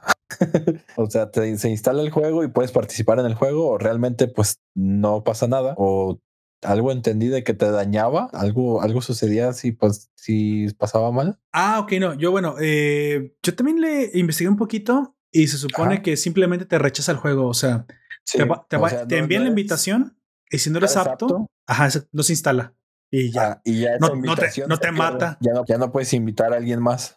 Ah, eso es lo que no encontré yo. No sabía si se perdía la Ah, invitación. eso, eso sí, ya. O sea, la invitación solo hay una. Si invitas a alguien y ese alguien es aceptado, ese, ese nuevo miembro del Brain Ujú. tiene una invitación otra vez y así. Pero si, digamos, el candidato es rechazado, se pierde la invitación y esa persona que invitó ya no tiene forma de invitar a alguien más. Oh, yo, yo no sabía eso. Yo pensaría, mira, yo pensaría que si se rechaza, no tienes por qué perder tu invitación, simplemente no se llenó el, el cupo. Es decir, Ajá. pero bueno, si me dices que sí se pierde, pues bueno, también no sería nada raro, pero yo no lo vi en ningún lado, ¿eh? O al menos yo no recuerdo que dijeran que se perdía para siempre. O tal vez siquiera tampoco lo manejaron porque pues como que no importaba. Solo sabías que había Sí. un riesgo de que no toda la gente puede entrar. Eso era simplemente para excusar que la gente que entraba, en teoría, tenía una afinidad alta con los videojuegos. Aunque después nos Sí. enteramos que hay gente que no es muy buena. Pero bueno, no es muy buena comparado con estos monstruos. que- Son, o sea, todo lo contrario ahí. Esos protagonistas son, o sea, impresionantemente buenos. Sabemos que la, que la Loto Negro es una reina. Hay una, hay una estructura de poder en el mundo. eh, es algo que, Sí. que me gustó mucho. que Inmediatamente Bueno, te nos- sitúan. Ujú. Primeramente nos dicen que hay alrededor aproximadamente de, de mil jugadores. Así y una vez te explican eso, pues ya dices, pues es- mil jugadores no son tantos para el- la capacidad que tiene una red. Un este MMO, nivel. ¿no? Aparte. Sí. Sería un O sea, fracaso en la vida real, güey. Sí, porque hay tan pocos, ¿cómo, cómo evitan que esto suceda? Pues prácticamente es, eh, esto se mantiene en secreto. No todos saben que, que hay este Uh, es o-. Sí, es, es underground. y no, no todos están invitados. O sea, es algo muy personal. E incluso en, es- en esta misma forma de invitación se forma un lazo en el cual hay como un maestro y un, y un alumno o un, pues, de un jefe y un, y un empleado, algo así similar. Es alguien superior a ti, al cual pues te unes esa atadura como un padrino también, podría ser. Yo creo que eh, más exactamente es más así. Es como un padrino y un ahijado, una padrino y un apadrinado. Es quien te invita, porque si eh, el estatus superior solamente vendría siendo por la antigüedad, bueno, no Sí. necesariamente es porque sea más poderoso que tú. No, no hay, en algunos casos sí y en otros pues, Sí, no. no es condicional, sino que nada más es como una invitación hacia ti. O sea, es, pues, es tu padrino, tu madrina. Y ya en eso puede variar o no del si es más fuerte que tú, si es más débil que tú, si tienen un rango superior al tuyo a pesar de ser más débil. Este Lo que sí podemos decir es que deben ser personas que se conocen, ya que la Sí. invitación parece que solo se le puede enviar personalmente a la otra persona. Entonces, si vas a invitar a alguien, sería extraño que fuera un desconocido, ¿no? Sí, tienes que conocerlo en la vida real, conectarte con él a- a- mediante este cable USB. El cable no íntimo.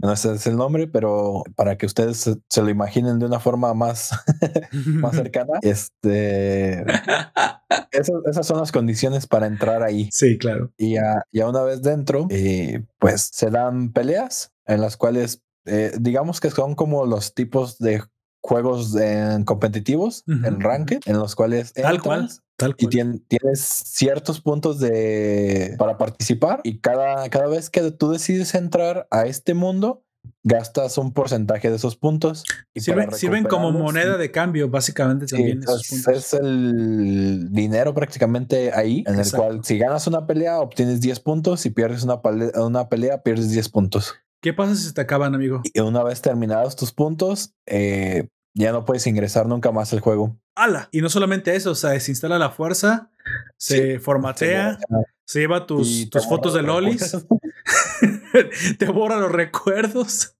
literal No manches, ¿te imaginas? Y si ahí dentro tuviste, no sé, una relación, tienes a tu novia, Sí, se se- te olvida te para siempre. Ay, sí me dio mucha risa. eso. como suena, pero fue la forma de, de- de- el creador ¿Te es, imaginas? de proteger el juego. Este, y este hijo, este hijo no es mío. Sí, pero no lo recuerdas.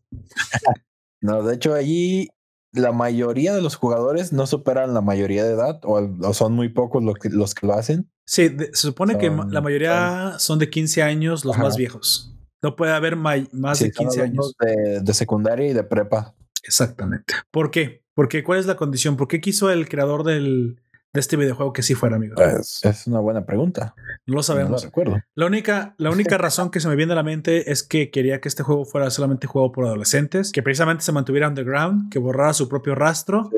y donde los adultos no se involucraran. Así que eh, hizo una condición. Solamente las personas que nacieron desde el año que se creó el, Ah, sí. el, Direct cuando Link, o sea, la Sí, computadora de cuello.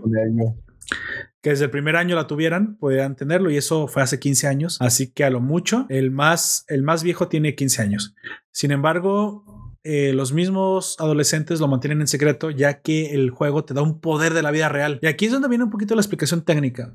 Se supone que cuando te conectas, el juego manipula tu cerebro. No te lleva Sí. al juego virtualmente eh, a un mundo virtual inmersivo, no. Sí te lleva a un mundo, pero a este, este mundo se, virtual no es como Sword Art Online, un mundo de fantasía, no.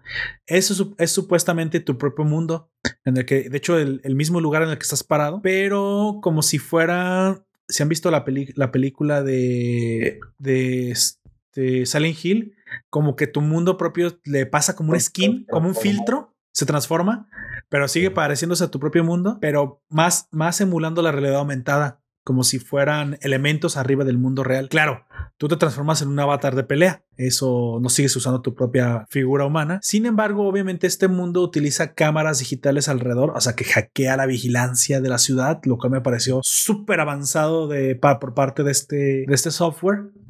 Y entonces crea los escenarios en el momento en el que te estás este, conectando. Hasta ahí todo sería normal. El problema es que el juego no pasa en el, en el tiempo real. Es la única diferencia. Es un juego de realidad aumentada, pero no pasa en el tiempo realista. Si tú te conectas una hora a League of Legends, una hora van a pasar en el mundo real. Pasa- Bueno, Pasa. Tú sientes que pasan como cinco minutos, pero ya es hora de dormir.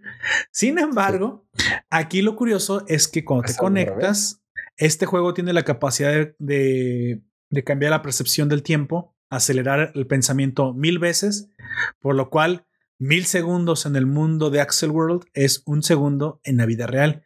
De tal forma que hasta te puedes conectar caminando, lo cual sí me pareció un poco peligroso porque aunque sean mil a uno, eventualmente sí te pueden hasta atropellar, güey. sí.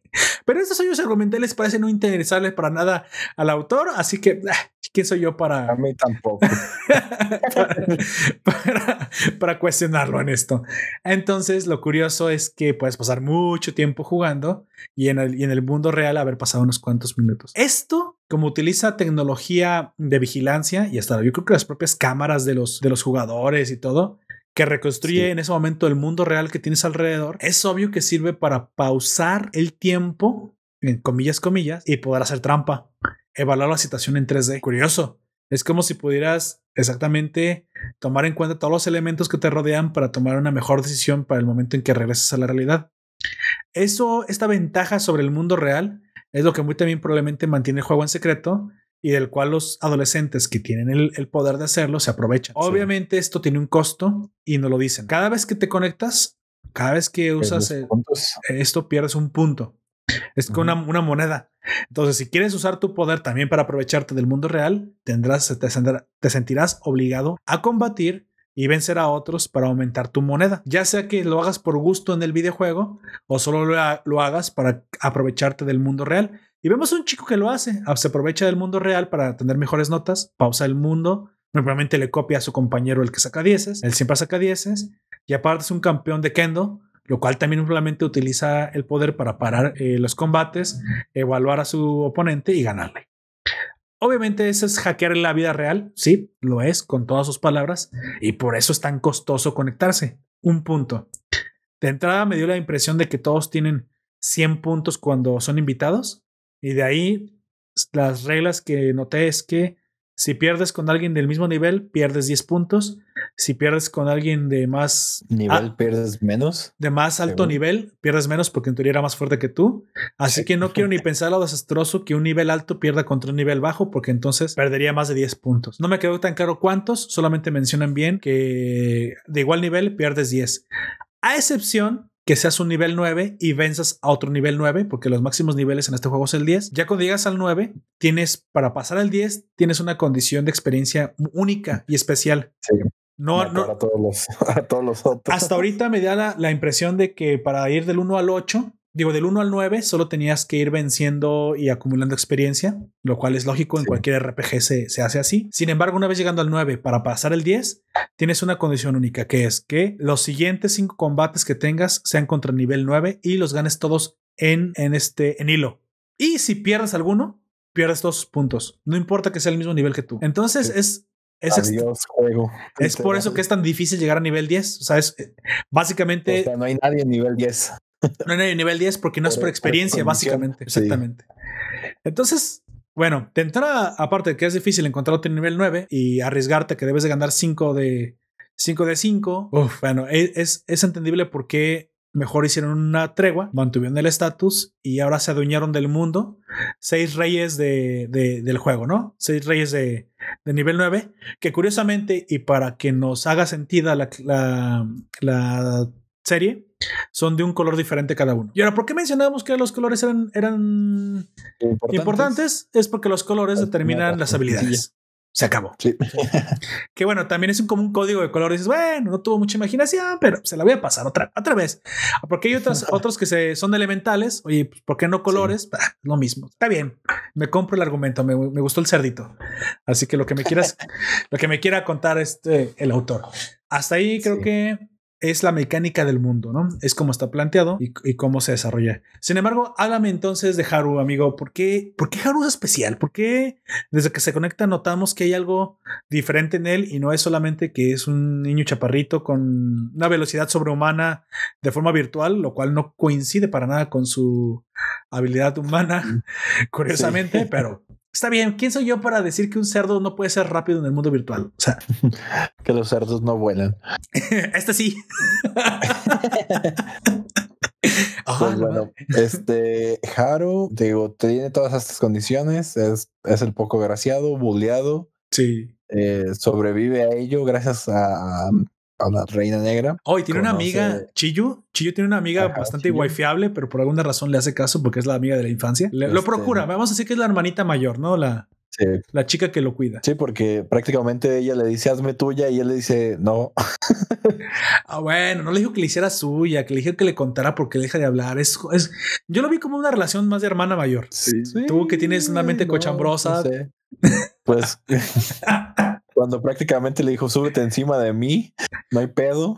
para abrazarse o si no, ¿cómo abrazas a una persona? "Mm", Este, o cuando se desnudó enfrente de él y le dijo, cóchame, y él dijo, no, A la te madre. amo. Digo, amo a la otra. Bueno, está bien, perdí. Tienes esta. Te concedo esta. la waifu Em. 1, la, la waifu que la, la- vamos a decir, la waifu de la infancia Ajá. y la otra la waifu negra. Muy bien. Eh, pues prácticamente él descubre este mundo, pues gracias a, a, a la waifu negra, A a la waifu, a la reina negra. Y pues prácticamente es de una vez salgas de la escuela, le vas a entrar a los putazos y yo no te voy a ayudar. Tú tienes que aprender por ti mismo y hacerte valer prácticamente. Y eso es lo que lo que lo obliga a hacer. Él tiene Una un color extraño, ¿no? Es lo primero que Sí. llama la atención de, lo primero, de su que, lo personaje. primero que, que ella menciona es eso, el color. Eh, como bien decimos, en, est- en este mundo hay distintos colores. Es- están los, los clásicos azul, rojo, amarillo, eh, morado y el negro, negro y blanco, que Sí. serían de los seis reyes, siete reyes que hay actualmente. Exactamente, son siete reyes. Y de ahí se dan como colores similares y hay muy pocos colores diferentes o que tengan unas cualidades únicas. De hecho, yo entendí casi casi que Ajá. mientras más poderoso, tu color se volvería más puro. O Sí. sea, eres un rojo, pero no eres el rojo rojo, digamos, RGB No. 25500, no. O sea, qué cosa tan, qué cosa tan geek acabo de decir. O sea, hay Este- tonalidades, pues. Entonces, lo curioso con Haru es que él tiene una tonalidad peculiar, que de hecho no es un color, es color Pues una Plat- cualidad plateado me- y le dicen Sí. aparte metálico. es, es cromo, como un cromado. Como un, sí, como el cromo de los rines, ¿no? Exactamente. Sí, Pero eso es único. De hecho, dicen que es tan extraño Sí. que ese color metálico es Que nada más es él. sinónimo de. No, bueno, yo entendí que han habido pocos de ese color Sí, y que es sinónimo de que normalmente es alguien fuerte. Y luego vimos las cualidades de ese color y sí es cierto que tiene ciertas cualidades muy especiales. sí. Digamos, sus ventajas son peculiares. Pero en estas primeras peleas que tiene, pues es, es su primer contacto. O sea, el- eh, la determinación que tiene era nula. Exactamente. La, experiencia también, pero digamos que el oponente contra el que le toca eh, lo fuerza a que busque opciones en las cuales él pueda ganar. O, o sea, él, él no sabe ni qué onda ni por qué, pero no debe decepcionar a la, a la reina negra. Eso me gusta. Recuerdo las palabras de la chica que le dice: No siempre la fuerza o el nivel de un. En este juego, el nivel de un jugador no Sí. determina la victoria. Lo que No, determina la victoria es, la habilidad. es cómo utilizas tu entorno. Otra vez Sí. es algo muy Kirito, ¿te acuerdas? Eso, eso sí es como que se repite aquí. Es no siempre Kirito ganó por tener el mayor nivel. Siempre fue el hecho de que lograra aprovecharse, bueno, los hacks, como decías, pero que lograra aprovecharse de su entorno a su favor para poder eh, voltear las tornas, ¿no? El, el cómo incluso sea, siempre vencer enemigos más fuertes. Poner en, en, en esta pelea, digamos, condiciones que ni siquiera estaban escritas en la misma. Es, es la flexibilidad que te va a dar la oportunidad de ganar, incluso contra un oponente más fuerte que tú. Que es, de lo Exactamente. que, que es de lo que básicamente trata Axel War. O sea, tú tienes habilidades y digamos tu habilidad causa daño, pero ¿quién te dice que esa habilidad que causa daño no la puedes usar a, digamos, a destruir el entorno y esconderte?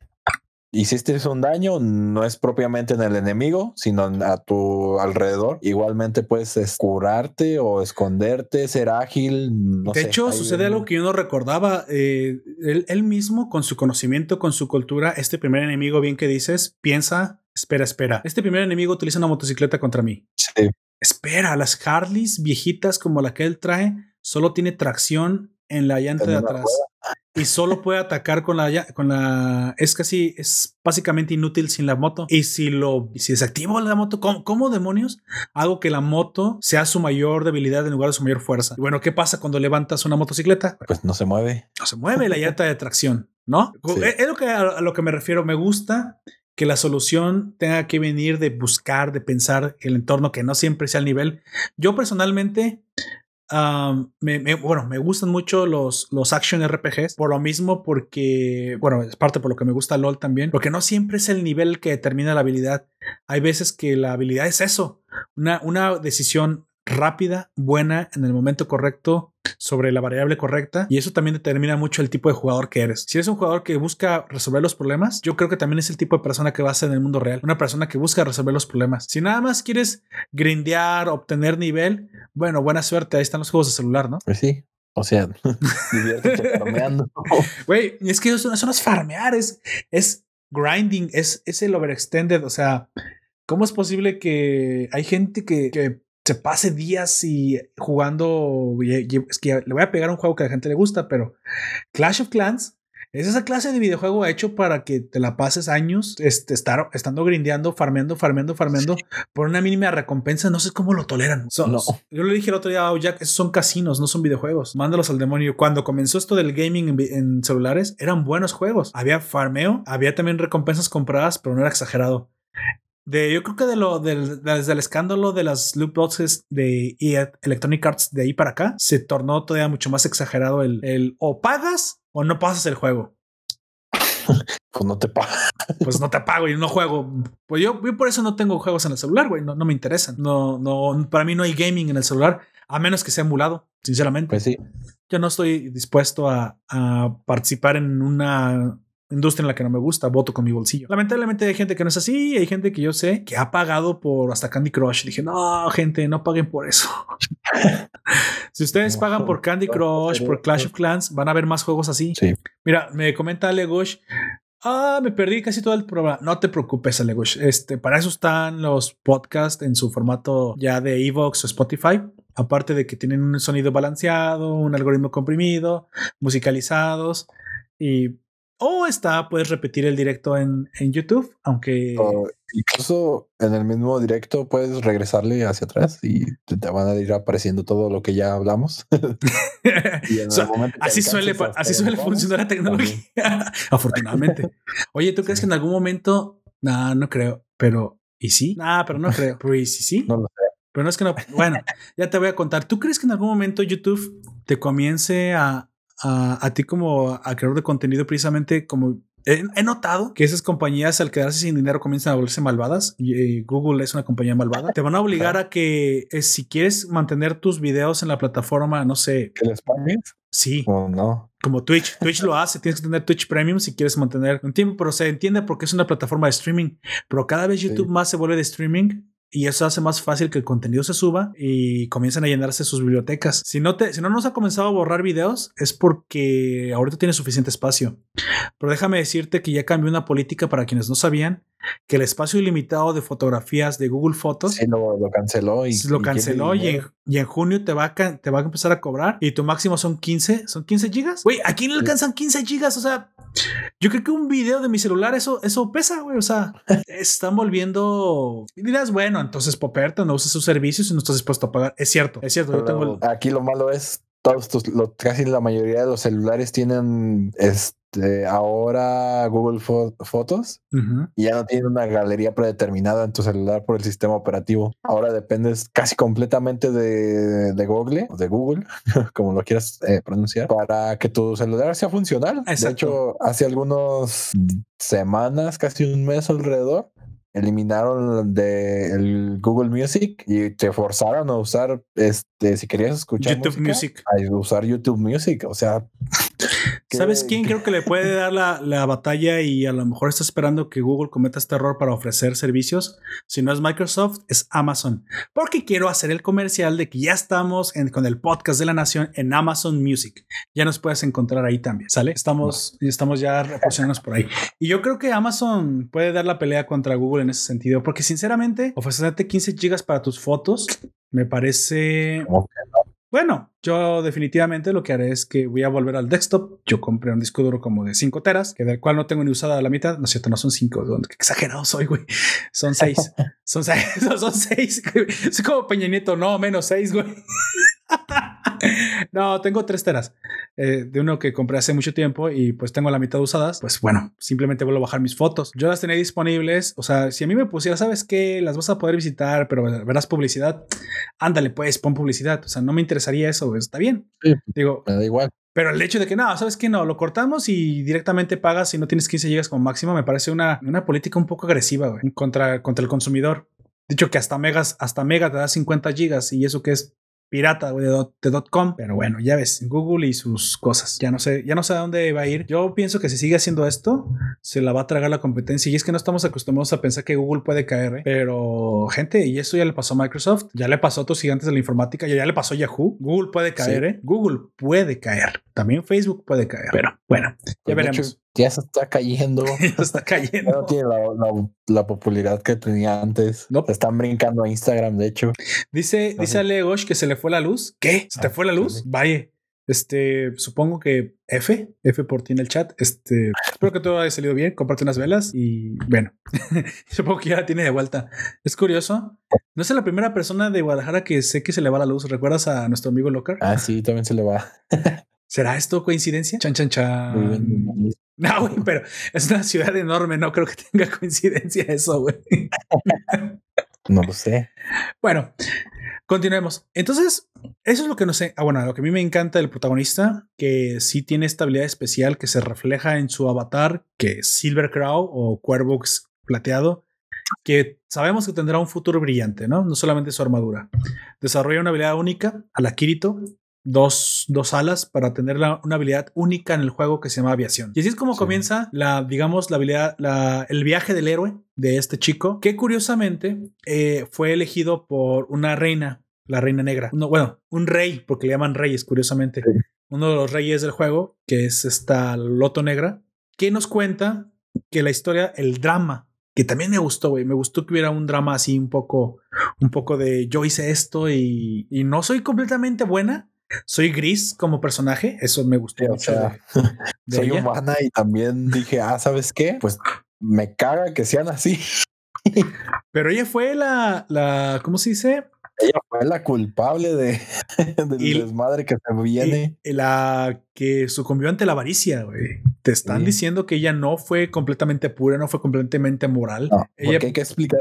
Este, bueno, ya lo, ya Sí. lo mencionabas tú, pero estas personas que consiguieron el, el nivel 9 y que por esa, esa condición se volvieron reyes y todos formaron como un clan, cada uno pues líderes de ese clan. Eh, sí, el líder, digamos que de esta unión, de, de, de este Congreso de Reyes, era el Rey Rojo, el cual cimienta la paz y pues convence a los demás, ¿no? Eh, Y así, y así están por un tiempo. Y uno de los detonantes para que la Reina Negra tuviera como esa avaricia de, de querer llegar al nivel 10 es el hecho de que ahí comienzan a haber jugadores caóticos exacto. por, cul- por culpa de un ítem que se llama el Armadura de la calamidad, si mal no la recuerdo. armadura de la. Ajá. Y eso pues transforma a, los jugadores y no solo en, en el juego, sino que les afecta también al nivel emocional en su vida, en su vida real. Exactamente, muy al azado, el mundo virtual se conecta con el mundo real y, Sí. en, y en algún momento esta armadura de la calamidad tiene una, una leyenda que me pareció genial, que dice la leyenda que un día un jugador llamado, ¿cómo? Croma, Croma Disaster, Croma Dis- Ujú. Desastre Cromoso, supongo. Ese chico o chica, no, sab- no sabemos qué era, en algún momento, pues simplemente se volvió loco, comenzó a matar a todo el mundo, era mega hiperviolento, Sí. pero, y él sí, y él sí era así, no creo que sí era un chico, y él era así. Entonces, cuando todo el mundo obviamente se une para derrotar a este, a este jugador tóxico, a este, a este niño rata. Los reyes, exactamente los mejores jugadores de nivel 9, se unen para vencerlo. Y pues, como eran los reyes de nivel 9, obviamente lo iban a poder vencer. Nunca te dicen a qué nivel lo vencieron, ¿verdad? ¿Qué- ¿A qué nivel llegó? No. Pero obviamente no había más que los reyes de nivel 9, así que pues ellos iban a poder vencerlo. De hecho, quien le da la estocada final es nuestra fabulosa waifu Loto Negro. Y bueno, lo vence, ¿no? A este problemático muchacho. Porque obviamente los reyes, al mantener el estatus, mantenían una relativa paz entre ellos para que se mantuvieran matándose, comillas, comillas, pero ellos estuvieran siempre indemnes y mantuvieran una paz relativa mientras había un juego en el cual los demás podían disfrutar de duelos. Si había gente que perdía, había gente que, que nunca volvía a entrar, pero ellos tenían sus clanes, ellos eran líderes de clanes y al menos ellos, como el status quo, no se tocaban. Y eso mantiene una relativa estabilidad y combates hasta cierto punto honorables, ¿sale? Pero ese chico no estaba siendo honorable, este chico estaba matando a todo el mundo a diestra y siniestra. Y entonces cuando lo vencen, lanza una maldición digital, porque, por- también aquí hay maldiciones, ¿por qué chingados no? Entonces dice, volveré con armas. Bueno, no, no con armas, volveré y corromperé este Pero mundo. Nunca se podrán pues deshacer de mí. Exactamente, mientras lo mataban, obviamente. Entonces, cuando lo derrotan, parece que la leyenda dice que su armadura, es decir, su personaje, supongo, no se borra. Se desconecta el chico, sí, pero la armadura sigue ahí. O el person Yo lo entendí más como el personaje, como el avatar. Y, Sí. ese, y ese avatar comienza a poseer jugadores que cercanos. Y cuando lo posee, ah, ah, se vuelve berserker este personaje, o sea, como loco, como sanguinario, y comienza a Eh, matar gente. Lo que, lo que pasaba más o menos era que les generaba un ítem en el inventario de, de ellos, de los que lo habían derrotado. Y si no borraban ese ítem o lo descartaban o lo tiraban o algo así, Los poseía ellos ahora. Seguía. Ajá. Exactamente como si es una maldición tipo como Seven Days, una cosa así de como del aro, güey. Si está muy macabro. Se, se siente como ahí la mano del terror japonés. ¿eh? Bueno, Sí. el caso es que parece ser que este proceso sucedió cuatro, tres, tres veces y derrotaron y derrotaron y derrotaron. Y, en la, y la cuarta vez, eh, la Loto Negro lo termina este, cortando la cabeza, pero inmediatamente todo el mundo borra su ítem de armadura y entonces nadie Sí. es poseído ya. Dicho aquí, se acabó la maldición. Ya matamos al muerto, como dirían en Another. Spoiler. Entonces, ya, güey, se acabó. Ya el, el- el que tenía la maldición lo derrotamos y ahora todos fuimos suficientemente cuidadosos en la cuarta iteración de la, de la armadura. O sea, tardaron cuatro veces, tres veces en aprender que para la cuarta tenían que todos que borrar. Quiero pensar. El problema es que como ahí todo acabó y la leyenda dice que hace, hace como dos años, si eran dos años, sí, hace dos años eso había terminado ya. Hay una quinta iteración que está volviendo a suceder en el presente, ¿no? Situación que tiene muy preocupada a la Reina Roja, lo cual hace que quiera forjar una clase de alianza, diagonal tregua, di- diagonal trato con la Reina Negra, ya que, pues bueno, esto está por encima de la enemistad que pueden tener los reyes, ¿no? Eso está por Sí. encima de ellos. Hay una quinta iteración de esa, de esa armadura corrupta que es que parece un hack, que parece un worm, un gusano que está corrompiendo al mundo. Que bueno, eso yo no me lo creería, pero como es, como es el mundo de, de SAO y aquí sabemos que el código se genera por generación espontánea, Darwin no estaría orgulloso de, de SAO. pues sucede, ¿no? O sea, chingue su madre, sucede. Y otra vez, yo no soy nadie para cuestionar que hay una armadura corrupta este, tomando la vida de las personas. Dígame, amigo, esta quinta iteración que efectivamente era el nuevo Chroma Disaster, que es el nombre del avatar, que esta armadura, esta armadura calamidad había tomado como víctima a un quinto usuario otra vez. Dígame, ¿qué, qué, ¿cómo lleva el argumento a, a- a poder solucionar este problema? ah, pues básicamente nos trae a más personajes nuevos. Exactamente. Y uno de ellos es el, a la Reina Roja. En este caso, La quien, Loli. quien toma el lugar este, del antiguo Rey Rojo, que prácticamente, pues gracias a que la Reina Negra decide dar fin a la tregua, es que puede ascender ella a, a Reina Roja La traidora, ¿no? De la, de la paz de los reyes. es ella. Porque de hecho la empiezan a cazar todos, de, principalmente la novia del rey rojo, que era otra reina de ahí también. Sí. Y le, le siembra, de hecho incluso sin, pienso que si no hubiera sido ella, podría haber sido otro de los reyes quien, quien comenzara todo esto, pero por, por suerte, por azares del destino, es ella quien lo comienza. Así es. Y Porque ella sí quiere llegar a nivel 10. O sea, los reyes le Sí. decían, no, mira, tenemos estatus, tenemos paz. Pero ella, oigan, eso es un videojuego, yo quiero llegar a nivel 10. Pero en algún momento creo que eso, ella tiene razón en eso de que, bueno, yo sí quiero pelear. Lo que no estuvo bien es que tomara la cabeza del primer rey rojo a la mala, que traicionara a la, a la, a la paz de esa forma. Ella es de lo que sí se arrepiente. Quiero, quiero establecer muy bien su postura. La postura de, de la Loto Negro, de la Reina Negra, no es que no quiera combatir a sus antiguos aliados. Su arrepentimiento es cómo inició la guerra.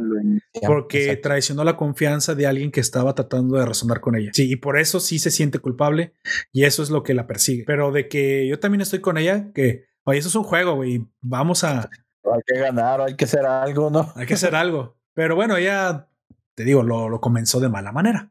Ese es, la, ese es el único, la única pega, el único pero que Pecado, tiene. Digamos, de ella.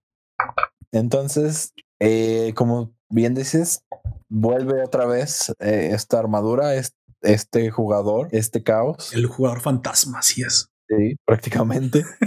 y, y está atacando, pues, a diestra y siniestra, no reconoce aliados, enemigos, Nada. a todos parejo. Es como la cosa, se Sí. come. Güey, y, y sí, los destroza, güey, los destroza pedazos. Yo no, yo no creí que esto era sangriento, que no eran robots. Pues sí, eran, Eran. pero resulta que también tienen tripas. Y aparte me encanta, güey, porque se parece a, al xenomorfo, ¿te das cuenta?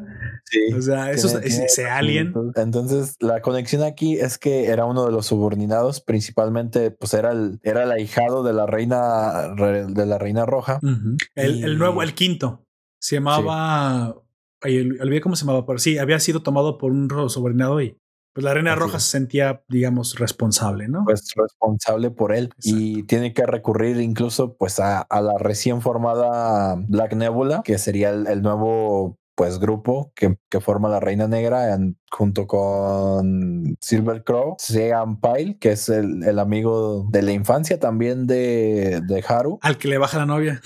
al que le- es que extraño eso, pero es como de, es un triángulo Pues, amoroso, pero multiamoroso. pero ella te ama a ti y yo estoy bien emputado porque ella te ama a ti, pero yo soy su novio. Pero también lo, pero también lo quiere a él, güey. O sea, sí, sí- sí lo quiere a él. O sea, Har- la chica quiere a los dos, güey. Quiere tener dos novios. Y, lo, y le se pone celosa porque la reina negra le baja a uno de los dos, güey.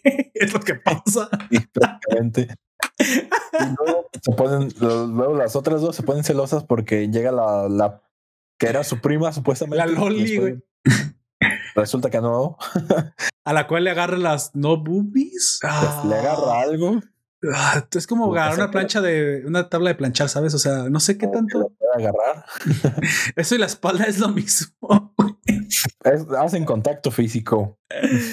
en la. Sí, en, en paños menores. Así es. Y después de toda esta aventura en la que descubren, pues eso, Sí. de que ya los han descubierto, de que han contactado con otro de los reyes, les pide la ayuda, pues para detenerlo. Esta reina roja, precisamente la Loli, fue quien sustituyó al antiguo rey rojo.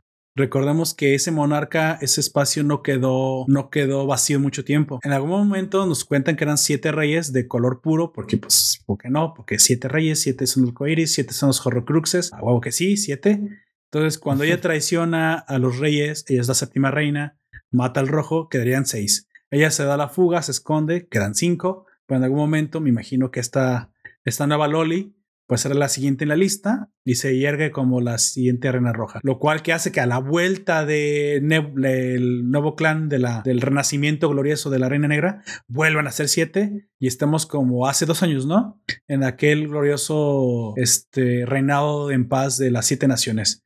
Sin embargo, pues en esta ocasión no todos están en paz, pero hay un enemigo común, un enemigo que los debe unir o perecer todos en el... En el... Eso me gustó, Mía. Eso fue como medio war, Warcraftiano, ¿sabes? O sea, hay una guerra entre orcos y humanos, pero si, si no se unen contra los no muertos, no habrá, no habrá terreno ni vidas que salvar. No habrá nada que por qué pelearse. Aquí, aquí también me gustó. sí es, sí es cierto que los demás reyes, no, no, especialmente la roja no, porque la roja pues no la conoció, supongo. Así que es lo lógico que es la primera que se le acerque. Aparte de, De que hecho, de hecho, le agradece. Dice: si, si no hubiera sido por ti, pues yo no podría ser reina. O sea, al contrario. le cortaste la cabeza al rey. Sí, claro. Pero precisamente se entiende que porque es ella la que se le acerca y no cualquiera de los otros, porque los otros son los traicionados en teoría. Sin embargo, esta armadura, pues, bueno, o a este jugador Dark eh, Chroma Disaster obliga al mundo a tener que ver, a sus, a hacer sus diferencias a un lado y, y enfocarse en el problema real, ¿no? que es esta amenaza pues que se está eh, cirniendo sobre, sobre el mundo de, de Rainburst.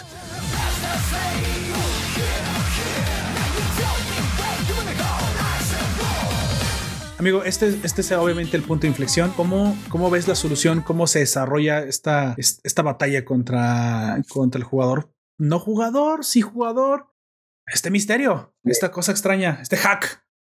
Eh, ahí pasan, bueno, ahí como dices, te exploran más el mundo y de hecho me hace pensar en que habría más capas en el Access War, Uh -huh. porque el- la primera es donde peleas, o sea, eliges, un jugador, lo desafías a un duelo y el que gane pues se lleva los puntos. La arena, como quien dice, básicamente. Sí, o sea, una batalla uno, uno contra uno o de equipos.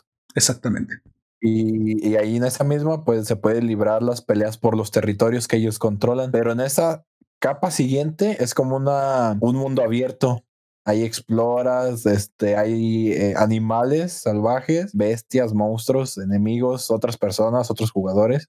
Eh, y ahí- Sí. yo me imagino que incluso habría otro, que de hecho sí nos lo presentan un poco después de la, más adelante en la serie. Ahorita les, les, les hablaremos un poquito de eso. Eh, aquí encuentras encrucijadas, este, otro, otra traición, Sí, no, el, el drama se va. los traumas y vas viendo que como mencionaba a lo mejor el rey otro de los reyes podía iniciar este, este, el fin del- de la paz que ya tenía y es el, el rey amarillo el, el cual Exactamente, el Shaco del mundo, ¿no? Se sí. nota que es traicionero ese tipo. De hecho, en algún momento mencionan que la forma en la que actúa siempre es a traición. O sea, es el furtivo, es por la espalda, es el que te hackearía en el mundo real, es el que te seguiría y te metería un filerazo mientras te subes al camión. O sea, el que se tomaría el videojuego y mandaría como realista y mandaría a tu casa el SWAT. O sea, ese es el arlequín. Es una persona de lo peor. Y no sé, bueno. Todos los amarillos parece que tienen la misma personalidad, ¿no? Personas traicioneras. Bueno, así es eh, Ah. ahí, ahí se ve pues la, la pelea entre ambos bueno entre todo lo que sería Black Nebula y la Reina Roja Ujú. para pues enfrentar a, a la armadura, pero pues tiene, tiene esta implicación, este contratiempo en el cual pues tienen que lidiar primero con todo el, toda la emboscada que les tendió el rey amarillo y pues pasar por ello. Y ahí se te muestran de que la condición mental en la que ellos estén es bastante vital para Exactamente. poder manejar a sus personajes, ya que una vez derrumbada esa, esa fortaleza, pues te quedas ahí FK, te- pues te desconectas, no te vinculas al Axel World, Mm. no entras o algo raro pasa ahí, pero si no mantienes esa determinación, no te puedes mover. Exactamente, exactamente. Háblame un poquito para, para avanzar más y también ya cubrir un- el, el- la recta final.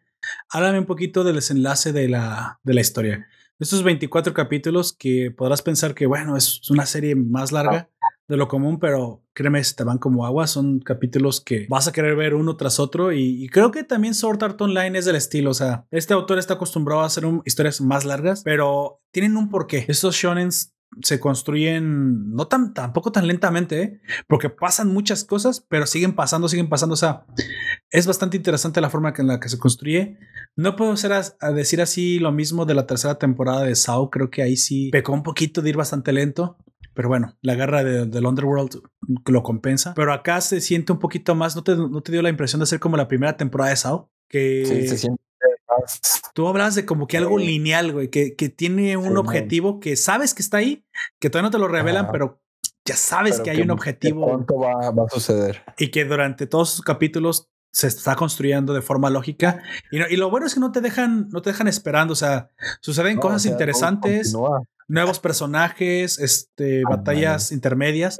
Este, así hay de todo ahí. Hay acción, hay drama, hay, hay momentos en los de que te ponen muy en suspenso, en los de realmente ya va a perder el protagonista, o sea, va a dejar el. Access War, eh, en los que de- obtiene aliados, eh, más waifus. Más, waif- más waifus. Esto no podría ser un shonen si no tiene más waifus. Sí. Nunca se tienen suficientes waifus. Por gente. alguna razón, a todos quieren al, al, al, al prota que nadie quería. al Es que esa habilidad, es que se demuestra a sí mismo valioso. Y ¿Cómo se llama? precisamente. Así, demuestra un valor. Lo que sí me gustó mucho es cómo la princesa negra le, luego, luego le declara su amor. Yo no esperaba eso. Eso sí me sacó completamente de onda. Aunque sabemos que a Kirito le pasó pues que una waifu y una waifu de verdad, o sea, una, una esposa de real, digital. A este chico, inmediatamente la chica de pelo negro, ¿sabes qué? Sabes que sí me gustas.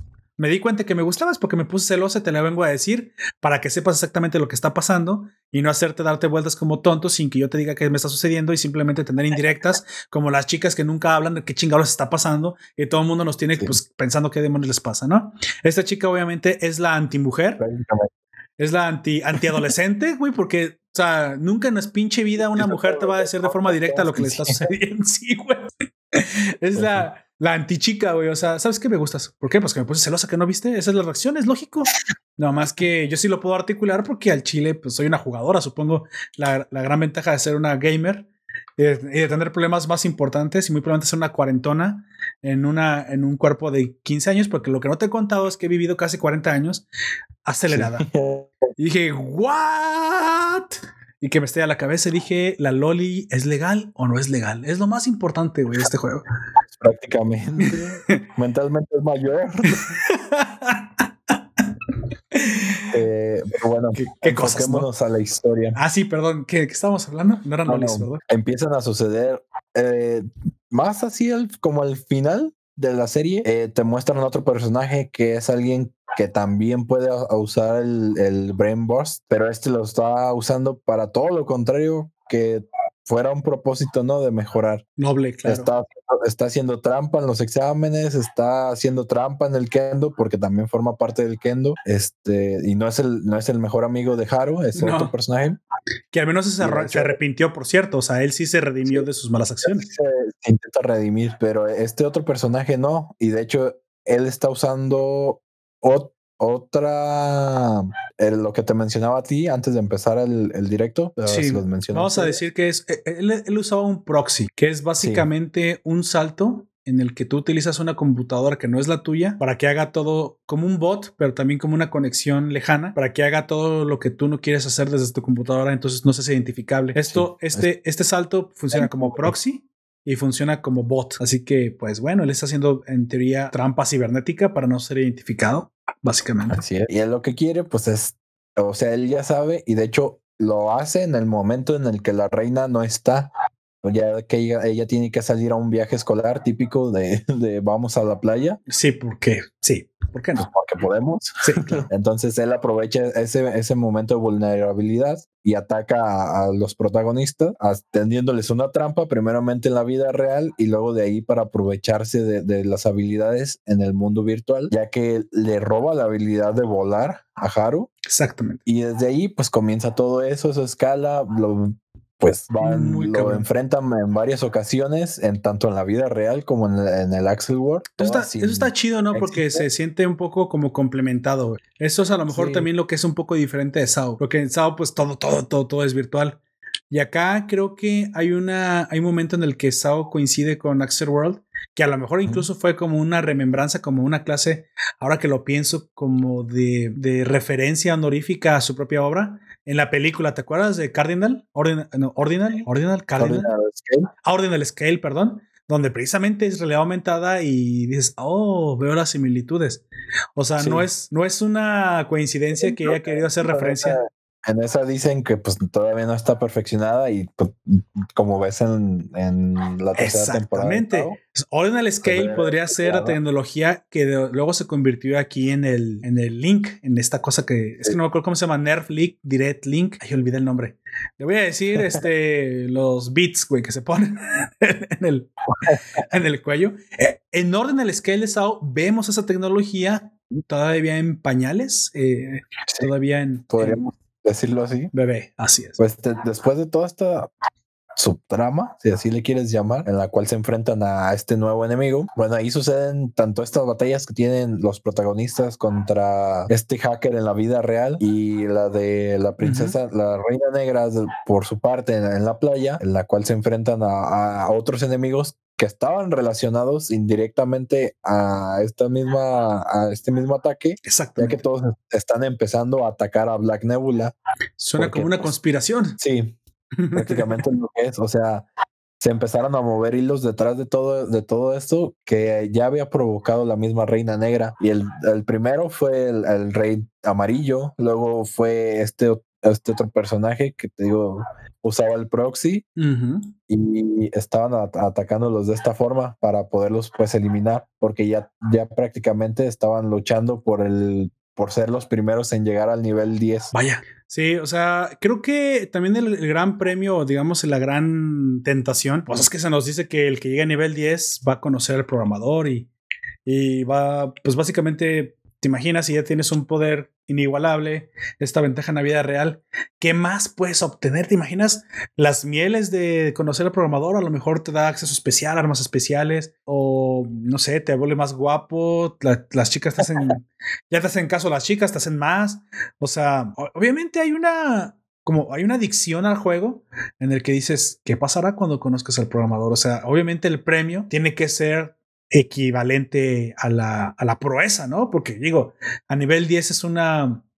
Llegar a nivel 10 es una meta casi inalcanzable, solo para el mejor de los mejores, solo para, básicamente para el Kirito de, de, este juego, al hacker que pase más allá de los límites, que extienda los límites de la, del juego, lo cual muy probablemente pase de manos de nuestro cerdito rosa. Así es. Y pues ya para el final, este, ahí se da toda una transición en la cual recupera sus alas, tiene que, escalar, realmente él progresa todo, toda la serie, lo vemos desde el, desde el inicio en el que es el niño cohibido, tímido, poco atractivo, sin valor y, que le cuesta realmente relacionarse con las personas, a alguien no, no, no te voy a decir que es el, el, pro gamer así exitoso que todo lo presume y Galanazo, se alaba por todos sus éxitos y dice, ah, yo, yo lo hice porque soy bien pro, sino todo lo contrario, de que, ah, mira, tengo amigos, mis amigos me ayudaron a crecer, tengo aliados, me ayudaron a crecer, tengo la waifu, la waifu me enseñó cosas. Este, me, salvó la vida con un poder extrañísimo, exactamente. Este, hay de todo ahí. Hay todos esos pequeños pasos que él fue dando, los reconoce y los asume y no como algo que digas, ah, pues es por, por, un puro guionazo, que a lo mejor y sí, pero él aprende de todos esos fallos, de sus fallos y de sus victorias. De hecho, se siente menos guionazos que en Sao, ¿eh? Sí. Se siente menos. es que se siente que sí le cuesta, Haru. no digo que no los haya. Sí, sí los Porque seguramente ahí están. Este, pero se, son menos evidentes o son menos fuertes a la trama que como en otras series. Exactamente, exactamente. Y creo que también me gustó mucho que la, la chica no es como Asuna. Otra vez, bueno, Asuna solamente hay una y qué bueno que Asuna es Asuna, no me malentiendan. Eh, digo al contrario, que la chica también es la anti-Asuna. Por cierto, no es pura, no es una víctima. Ella es la hija de la chingada que se ganó lo que le está pasando, güey. Por eso, el antiquirito y la antiazuna en el antisau. Creo que me gusta el hecho de que tenga su propia personalidad y que esos personajes sean lo no esperable y aún así llegan a ser incluso en mi, en mi humilde opinión a veces hasta más interesantes. De esta pareja me gusta más que, que a veces las parejas que vemos en el shonen, aunque sea un poco disfuncional. Ahí, es curioso que aunque todo lo que acabamos de hablar es un shonen de acción y, y con peleas en el mundo real, te importa tanto incluso lo que le está pasando en el mundo en el mundo real con las chicas, con su relación con la... O sea, sí logra meter de forma más inteligente una comedia sutil, romántica incluso en ocasiones, pero que ese no es el punto... Hay, momentos incluso en los que tú dices, ah, pues es, es un shonen, es un poquito más comedia, pero también se toma sus momentos para decir, ah, mira, es realmente la situación es muy tensa y lo quieras o no, pues son, te estoy planteando personajes como si fueran pues, gente en la vida real, en una situación hipotética en la cual pues van a, van a sufrir y tú vas a, y tú vas a lograr empatizar, sí o no, y eso depende de ti, pero eh, llega a crear momentos en los, en los que pues sí dices, mm, sí es muy triste, o, o sea, sí me llega, si tienes la, la sensación y Claro. el, el sentimiento que te transmite realmente. Sí, es- eso me gusta mucho. Creo que es algo que este, este anime hizo bien. Es parte, creo que de lo que lo hace diferente. Sao, Sao otra vez, porque no podemos dejarlo de comparar, ya que ese es el, obvio sucesor. Sao es un shonen más al uso, en ese sentido. Sí, tiene su drama, pero aceptémoslo, eh, es, poco. Y bueno, lo tiene que, lo, lo tiene que hacer porque se dedica a otra cosa, ¿no? Es un poquito más sobre la línea de la acción, sobre la línea del crecimiento ahonda más, ma- mucho, más, mucho más en el mundo virtual. Claro que en el, en el 3 también se trata un poquito de las vidas de las Fluglights, cómo les afecta, porque para ellos es real. Algo que yo creo que se combina muy bien con lo que, que se hizo aquí en esta obra. Pero Axel World lo tiene al flor de piel, ¿no? Porque estamos viendo los saltos verdaderos. O sea, no estás en un mundo casi completamente y en el otro. Aquí se balancea muy bien lo que sucede en el mundo real con lo que sucede en el mundo virtual y se entiende y se siente como que uno es parte del otro y no que están aislados. A veces en Sao se siente muy diferente. En Sao sí se siente que uno es un mundo, el otro es otro. Eh, La conexión es pobre, sino casi nula. A excepción de la primera, la primer capítulo, la tercera, donde pues, nos filerían al, al, al Kirito por un jugador, pero es mala suerte. El güey también para qué se mete. Entonces, me gusta que Axel World hace una buena combinación y es que es realidad aumentada. Al fin y al cabo, recordemos que la realidad aumentada es este cruce, esta fusión, este híbrido entre lo que es el mundo real y el mundo virtual.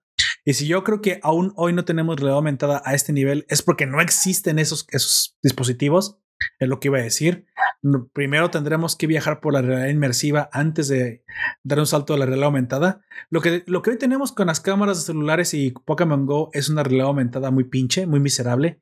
Eso no es lo que verdaderamente es la realidad aumentada. La realidad aumentada se siente más como hologramas, quiero pensar. Eh, lo hemos visto un poco más en hasta en Star Wars, güey, las llamadas holográficas y los hologramas son parte de la realidad aumentada, nada más que pues con dispositivos externos. Pero aquí eso se conecta a tu mente, hackea tu visión y en tu visión se asume realidad aumentada. ¿Sabes dónde, dónde, lo vi esto bastante bien? En la serie de Altered Carbon, donde el, la exageración llega que hasta tu, en tu visión aparecen comerciales, güey. ¿Te imaginas tener Chale. add-ons en, No. tu- en tus ojos, güey? Ah, quítense, güey. No, no quiero. Qué chingados. Si te imaginas que se te meta y le haces así clic, bajes, bajes pornografía y, y cuando estés durmiendo te salgan pop-ups así de, de, de condones Durex, yo qué sé. O sea, Cualquier cosa así muy surreal. sí, o sea, te imaginas vas por la calle y un, así un pop-up y hasta brincas y dices, güey, me asustó esto. Choca. Así vas manejando, ¿no, güey? De repente, ¿Quieres comprar compre una casa? No, no quiero. una suscripción a la ABC. No, no, ciérrate, ciérrate. Bueno, sucede también mucho en Volver al Futuro, ¿no? Vemos que de repente Sí. los hologramas se fue también como el del tiburón que es- se, se anuncia. Eso lo hemos dicho en muchos, en muchos lados, también probablemente en... Ah, bueno, este Cyberpunk, Cyber, Cyber- Cyberpunk, Sí. Runner, Blade Runner, perdón. Blade, Ro- Blade Runner Blade Runner 2077. 2044. ¿No es 2077? Mierda, no sé qué año es. No, ese es, ese es Cyberpunk 2077. Ah, sí, güey, estúpido videojuego. se metió en mis recuerdos, güey, y ya se me mezclaron. No sé si es 2044 o. tal vez sí. 2047, tal vez. Bueno, ahí también vemos sé. cómo los hologramas eh, también funcionan como, como, Como waifu. como waifus bastante agresivas. Lo mismo, ¿no? Lo mismo va a suceder también en, en Ghost in the Shell. eh, este. El fondo de pantalla de mi compu es una escena de, de esa de Blade Runner. De, de- ¿Recuerdas la, la waifu que tiene en su casa? Que siempre era como de un proyector y el día que le compra, digamos que como una forma móvil de que lo acompaña a todos lados. Ah, sí, sí, sí. Sí, es como un día bien importante para ellos dos y al, ya casi al final de la película se topa con, eh, con esa misma, como el avatar de, de la chica que tiene, pero una versión Holográfica. renovada para servicios este, sexuales. Eh, sí, Y, exactamente. pues, y, se, y se queda como bueno, pues no era tan, no era tan especial y, y yo pues, soy un, pero humano. quiero, quiero pensar que la de, extrañísimo. la de él sí era especial, güey. Se ve adaptado a él. Sí. Es que si una inteligencia artificial aprende, O sea, convive aprende contigo, ti. ¿qué tanto la puedes separar del mundo real, güey? Porque eso es, es lo que hacemos nosotros, güey. En algún momento la inteligencia de, de artificial de este, de este Blade Runner había evolucionado a ser per- tan personalizada que era para él, alguien diferente, había aprendido. Güey, eso somos nosotros. Las personas no somos más que una colección de recuerdos. Yo te preguntaría, cuando mueres es porque tu cuerpo se apaga o porque pierdes los recuerdos. Entonces, ¿estarías dispuesto a vivir más años a cambio de tus recuerdos? Y entonces es donde comienzas a pensarte, ay, güey, ¿qué, es lo que te hace humano? Haber vivido en una, como dicen en Altered Carbon, en la funda. Porque los cuerpos, güey, son tan desechables que le llaman fundas, güey. La funda. Sí. Haber vivido en una funda, en una sleeve, como dicen en inglés, o el haber vivido o tener los recuerdos de esa, de esa funda. O lo, bueno, los recuerdos de esa vida. Al fin y al cabo, te das cuenta que lo que te hace humano no es otra cosa más que una colección de, de eventos en un orden específico, en un entorno específico, único y repetible, que es tu firma, si quieres, de, de ADN corpóreo social, que no puede ser reemplazado. O sea, si tú mismo volvieras a nacer, tenemos a los gemelos, idénticos en, Sí. en apariencia ADN, pero diferentes in- en sus en lo que vivieron, tan diferentes que no hay iguales. Entonces, ¿qué es lo que te hace a ti? Y e- ese es el, el problema, ¿no? Porque yo creo que cuando le mataron a la inteligencia artificial, sí le mataron ya prácticamente a una persona Sí. que simplemente no tenía cuerpo.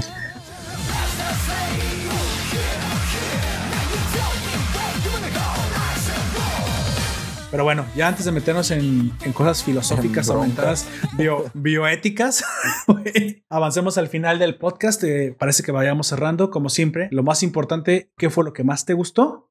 ¿Y, qué, y, y- y por qué? Eh, me gusta mucho el trasfondo que le dan a lo de los reyes. De hecho, me gustaría más conocerlos ellos. Yo me imagino que ya en el, en el manga o en la novela ligera le ahondarían más en ello, un desarrollo de cómo llegaron a ser reyes, la relación que tienen. Porque Ah, tengo entendido que varios de ellos se conocen en la vida real y estos están, pues, prácticamente crecieron juntos en ese, en ese mundo porque fueron de los primeros. Ay, ¿recuerdas que te había mencionado que había capas? Sí. Este, eso también me gustó porque hay otra capa que nos muestran ahí y esa es muy, muy triste, ya que solo queda un jugador en esa capa. Entonces, En esa instancia, sí, cuando, básicamente. sí, cuando se topan con, con este jugador, que es una chica, este, ella los termina llevando a esa capa porque de alguna u otra forma había, hab- había pues bajado al- a, las otras y los estuvo ahí como atrayendo y después de que, de que la encuentran y la afrontan,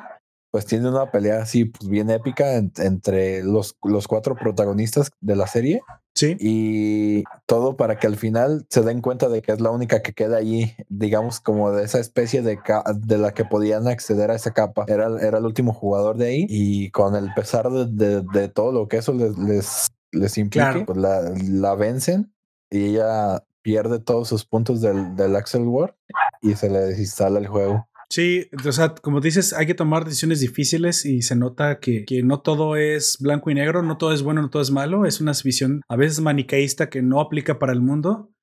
Y aquí lo vemos, o sea, hay cosas que hay que hacer, por muy difíciles que sean, y la ética y la moral alrededor de eso no siempre es tan clara de distinguir, ¿no? Hay veces que te preguntas, ¿somos los malos? Pero bueno, creo que Eso, lo- esto fue lo que, lo que más me gusta, Lo que más te la gustó. naturalidad que les da.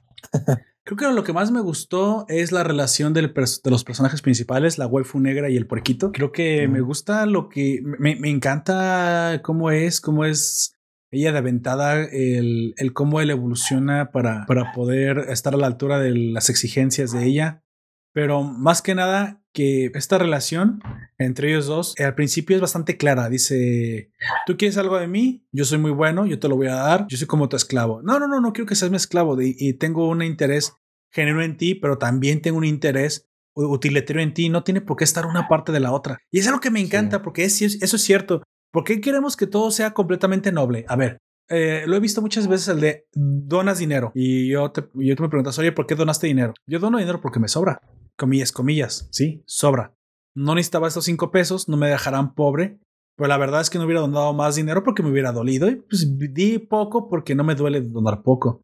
Ah, entonces donaste poco no de corazón, sino porque es fácil donar poco. Y la respuesta es sí. Dono poco porque es fácil donar poco. Exactamente. Eso no hace que mi donativo no sea una caridad. ¿Me explico? No lo, no lo hace menos, Sí, no lo hace menos No, eh, no vale menos que otra donación por la motivación, por la motivación, porque al fin y al cabo estoy donando. pues el dinero. Alguien dona más, le duele más. Ay, a lo mejor él sí hizo un mayor sacrificio, pero pues la, pero es la valoración que tú le das. Claro, entonces sí. Sí. Por eso no quiere decir que aquel que, le, que puede donar fácilmente, ya nada más porque dona fácilmente es así. También sucede con las disculpas. A ver, los creadores de contenido dicen algo, que todos decimos algo que, que, puede ofender. Van y se disculpan. Ay, no fue real, no fue de corazón. Um, sinceramente, no debería ser de corazón una disculpa pedida de una ofensa exagerada para personas que no deberían ofenderse. Sin embargo, pues las, las disculpas que para, para que sean de corazón, ¿qué tienen que ser? o sea. Para borrar el pasado no lo puedes hacer. Entonces, la mayoría de las, de las disculpas de los creadores de contenido, los artistas, no son reales porque precisamente de entrada no deberían por qué estarse disculpando. Cuando una persona siente que cometió un error, pues comienza a actuar diferente y redime su acción. No necesita disculparse con nadie.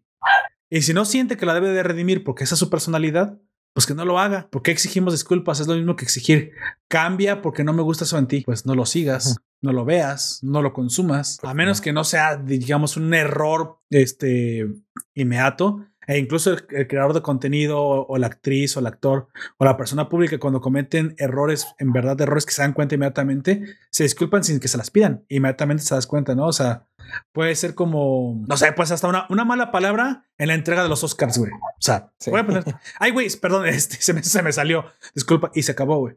Esas son las verdaderas disculpas, güey. Esas sí son las verdaderas inmediatas y sobre lo que acabas de hacer porque se te salió. Disculparse de forma póstuma de una acción anterior no requiere, no es una disculpa y nunca lo va a hacer. Porque si en verdad lo hubieras pensado que fuera mal, inmediatamente lo corriges. Pues no, lo decías. No pasa el, o no pasa el tiempo, no lo decías.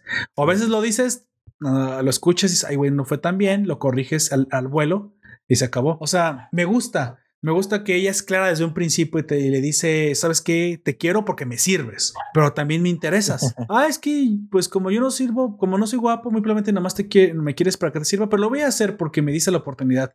Dice, no, no, no, no seas mierda, me, me no seas, estúpido. Esa mierda no es cierto. Me gustas y, me interesa que aparte de que seas bueno, me ayudes, pero también me hagas compañía. Las dos cosas son importantes. Ya como que se queda Haru. Nunca nadie me ha ah, pues pedido mi compañía por compañía. y es que obviamente dirás, ah, bueno, pero es que esos sentimientos solamente nacen porque le sirve. Sí. ¿Cómo crece? ¿Cómo creen que se forma las parejas? ¿Cómo creen que son las relaciones entre las personas? La utilidad es parte de los sentimientos, de la amistad, del amor. La utilidad es importante. Tú no haces amistad con alguien que no te sirve para nada porque dices, oh, me sirve. Claro, porque el mundo es un intercambio. Si te está sirviendo es porque tú, él también obtiene algo de eso. ¿Qué obtuvo Haru? La oportunidad de entrar al, al Brain Burst. ¿Qué obtuvo ella? La oportunidad de que alguien talentoso la apoyara. ¿Y eso es malo? No, es el intercambio. es, es este odio que le tenemos a, que las cosas necesiten una utilidad. No, no, no. De hecho, yo creo que si no tienes utilidad en lo que obtienes, no lo valoras. Es más, me atrevería a decir que aquello que se obtiene sin esfuerzo y sin ninguna, sin ningún intercambio es basura, güey. Le, restas valor. Sí, sí, exactamente. Véanlo, si ustedes compran algo que o, es gratis o es muy barato, no lo van a valorar. Si costó, importa. Las relaciones son iguales. Si no hay una utilidad de intercambio que te sirva de por medio que tú valores, no vas a volar a esa relación. Bueno, esa, es la razón por la cual los amores a distancia no funcionan, gente. No lo intenten. Es bueno, inténtenlo y dense cuenta que eso no sirve, sinceramente. Felices los cuatro, como dice Maluma. Oye, ¿por qué, ¿por qué acabo de hacer referencia a Maluma? Que me parto un rayo, puta madre. No, no, no, no. Ah, bueno, eso recuerda que tenemos cinco minutos de homosexualidad. Esos son. Llegaron, güey. Vamos a ser oh, feliz, felices los cuatro. Sí. Y obviamente, como me siento seguro de mi heterosexualidad, puedo cantar eso sin volverme gay en el instante. Sí, obviamente. bueno, amigo, ¿qué le cambiarías? ¿Qué fue lo que no te gustó? ¿Algo que te haya desagradado? Mm, yo quiero más desarrollo a los, a, los reyes y ver si hay más capas. Creo que es completamente de, acuerdo. Me, agradó bastante. Eh, se siente, sí, un poquito como de, de aquella época lejana. Sí, los dibujos, ¿no? Se sienten los dibujos del 2012. Sí, pero de ahí en fuera, pues está disfrutable, es entretenida. Siempre, cada capítulo te deja con ganas de más, así que. Exacto. Yo, en una calificación, si lo tuviera que hacer, yo le daría un 9. Sí, está muy bien, es una obra maestra. Bueno, yo creo que lo que sí le cambiaría un poquito sería Mm, un poquito más eh, justificadas algunas acciones de los personajes.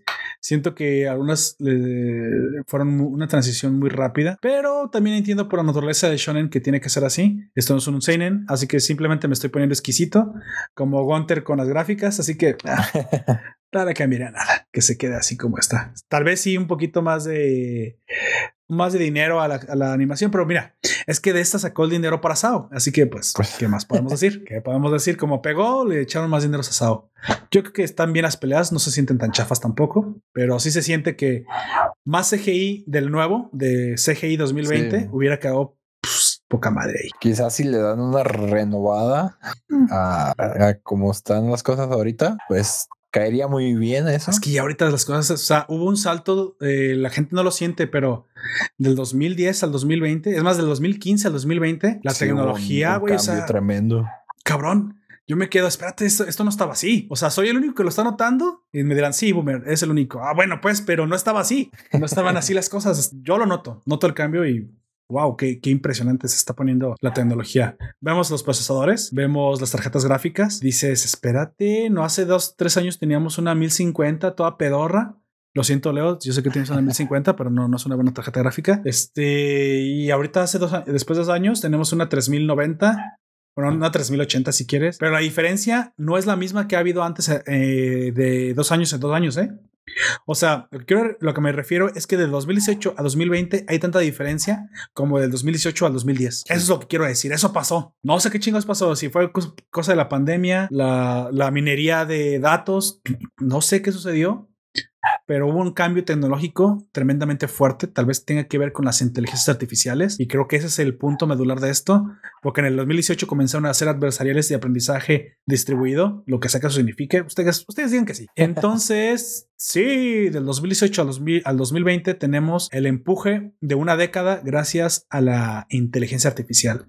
Así que si yo fuera ustedes, abrazaría a mis seres queridos porque en el 2025 llega Terminator y nos borra la pinche faz de la Tierra. Ah, no se crean, no creo que eso vaya a pasar. ¿O sí? ¿O no? No lo sé. ¿O sí? ¿O no? ¿O sí? No creo. Bueno, eso se los dejo que a no. ustedes espero que no. Llegamos a un. Uh, no, no espero que no. espero que no vaya a pasar. Bueno, Pues no. entonces vamos terminando. Últimas palabras, amigo, en este podcast. Yo creo que nomás despedirnos. Exactamente. Bueno, entonces paso directamente a los agradecimientos. Gracias a nuestro administrador del Grupo de la Nación, Genaro Loya, a todos los miembros que nos dejan las publicaciones en las noticias y las recomendaciones en el Fórum de la Nación. Gracias a ustedes, es ustedes por quienes hacemos este programa y yo sinceramente me siento feliz cada vez que veo que ustedes participan. Gracias a los que estuvieron en el stream, a los que dejaron comentarios, Ale Gush, muchísimas gracias, Allen Marcels, Jack Mir, a José Luis López y a todos los que nos siguen en los directos los domingos a quienes nos escuchan en el formato podcast.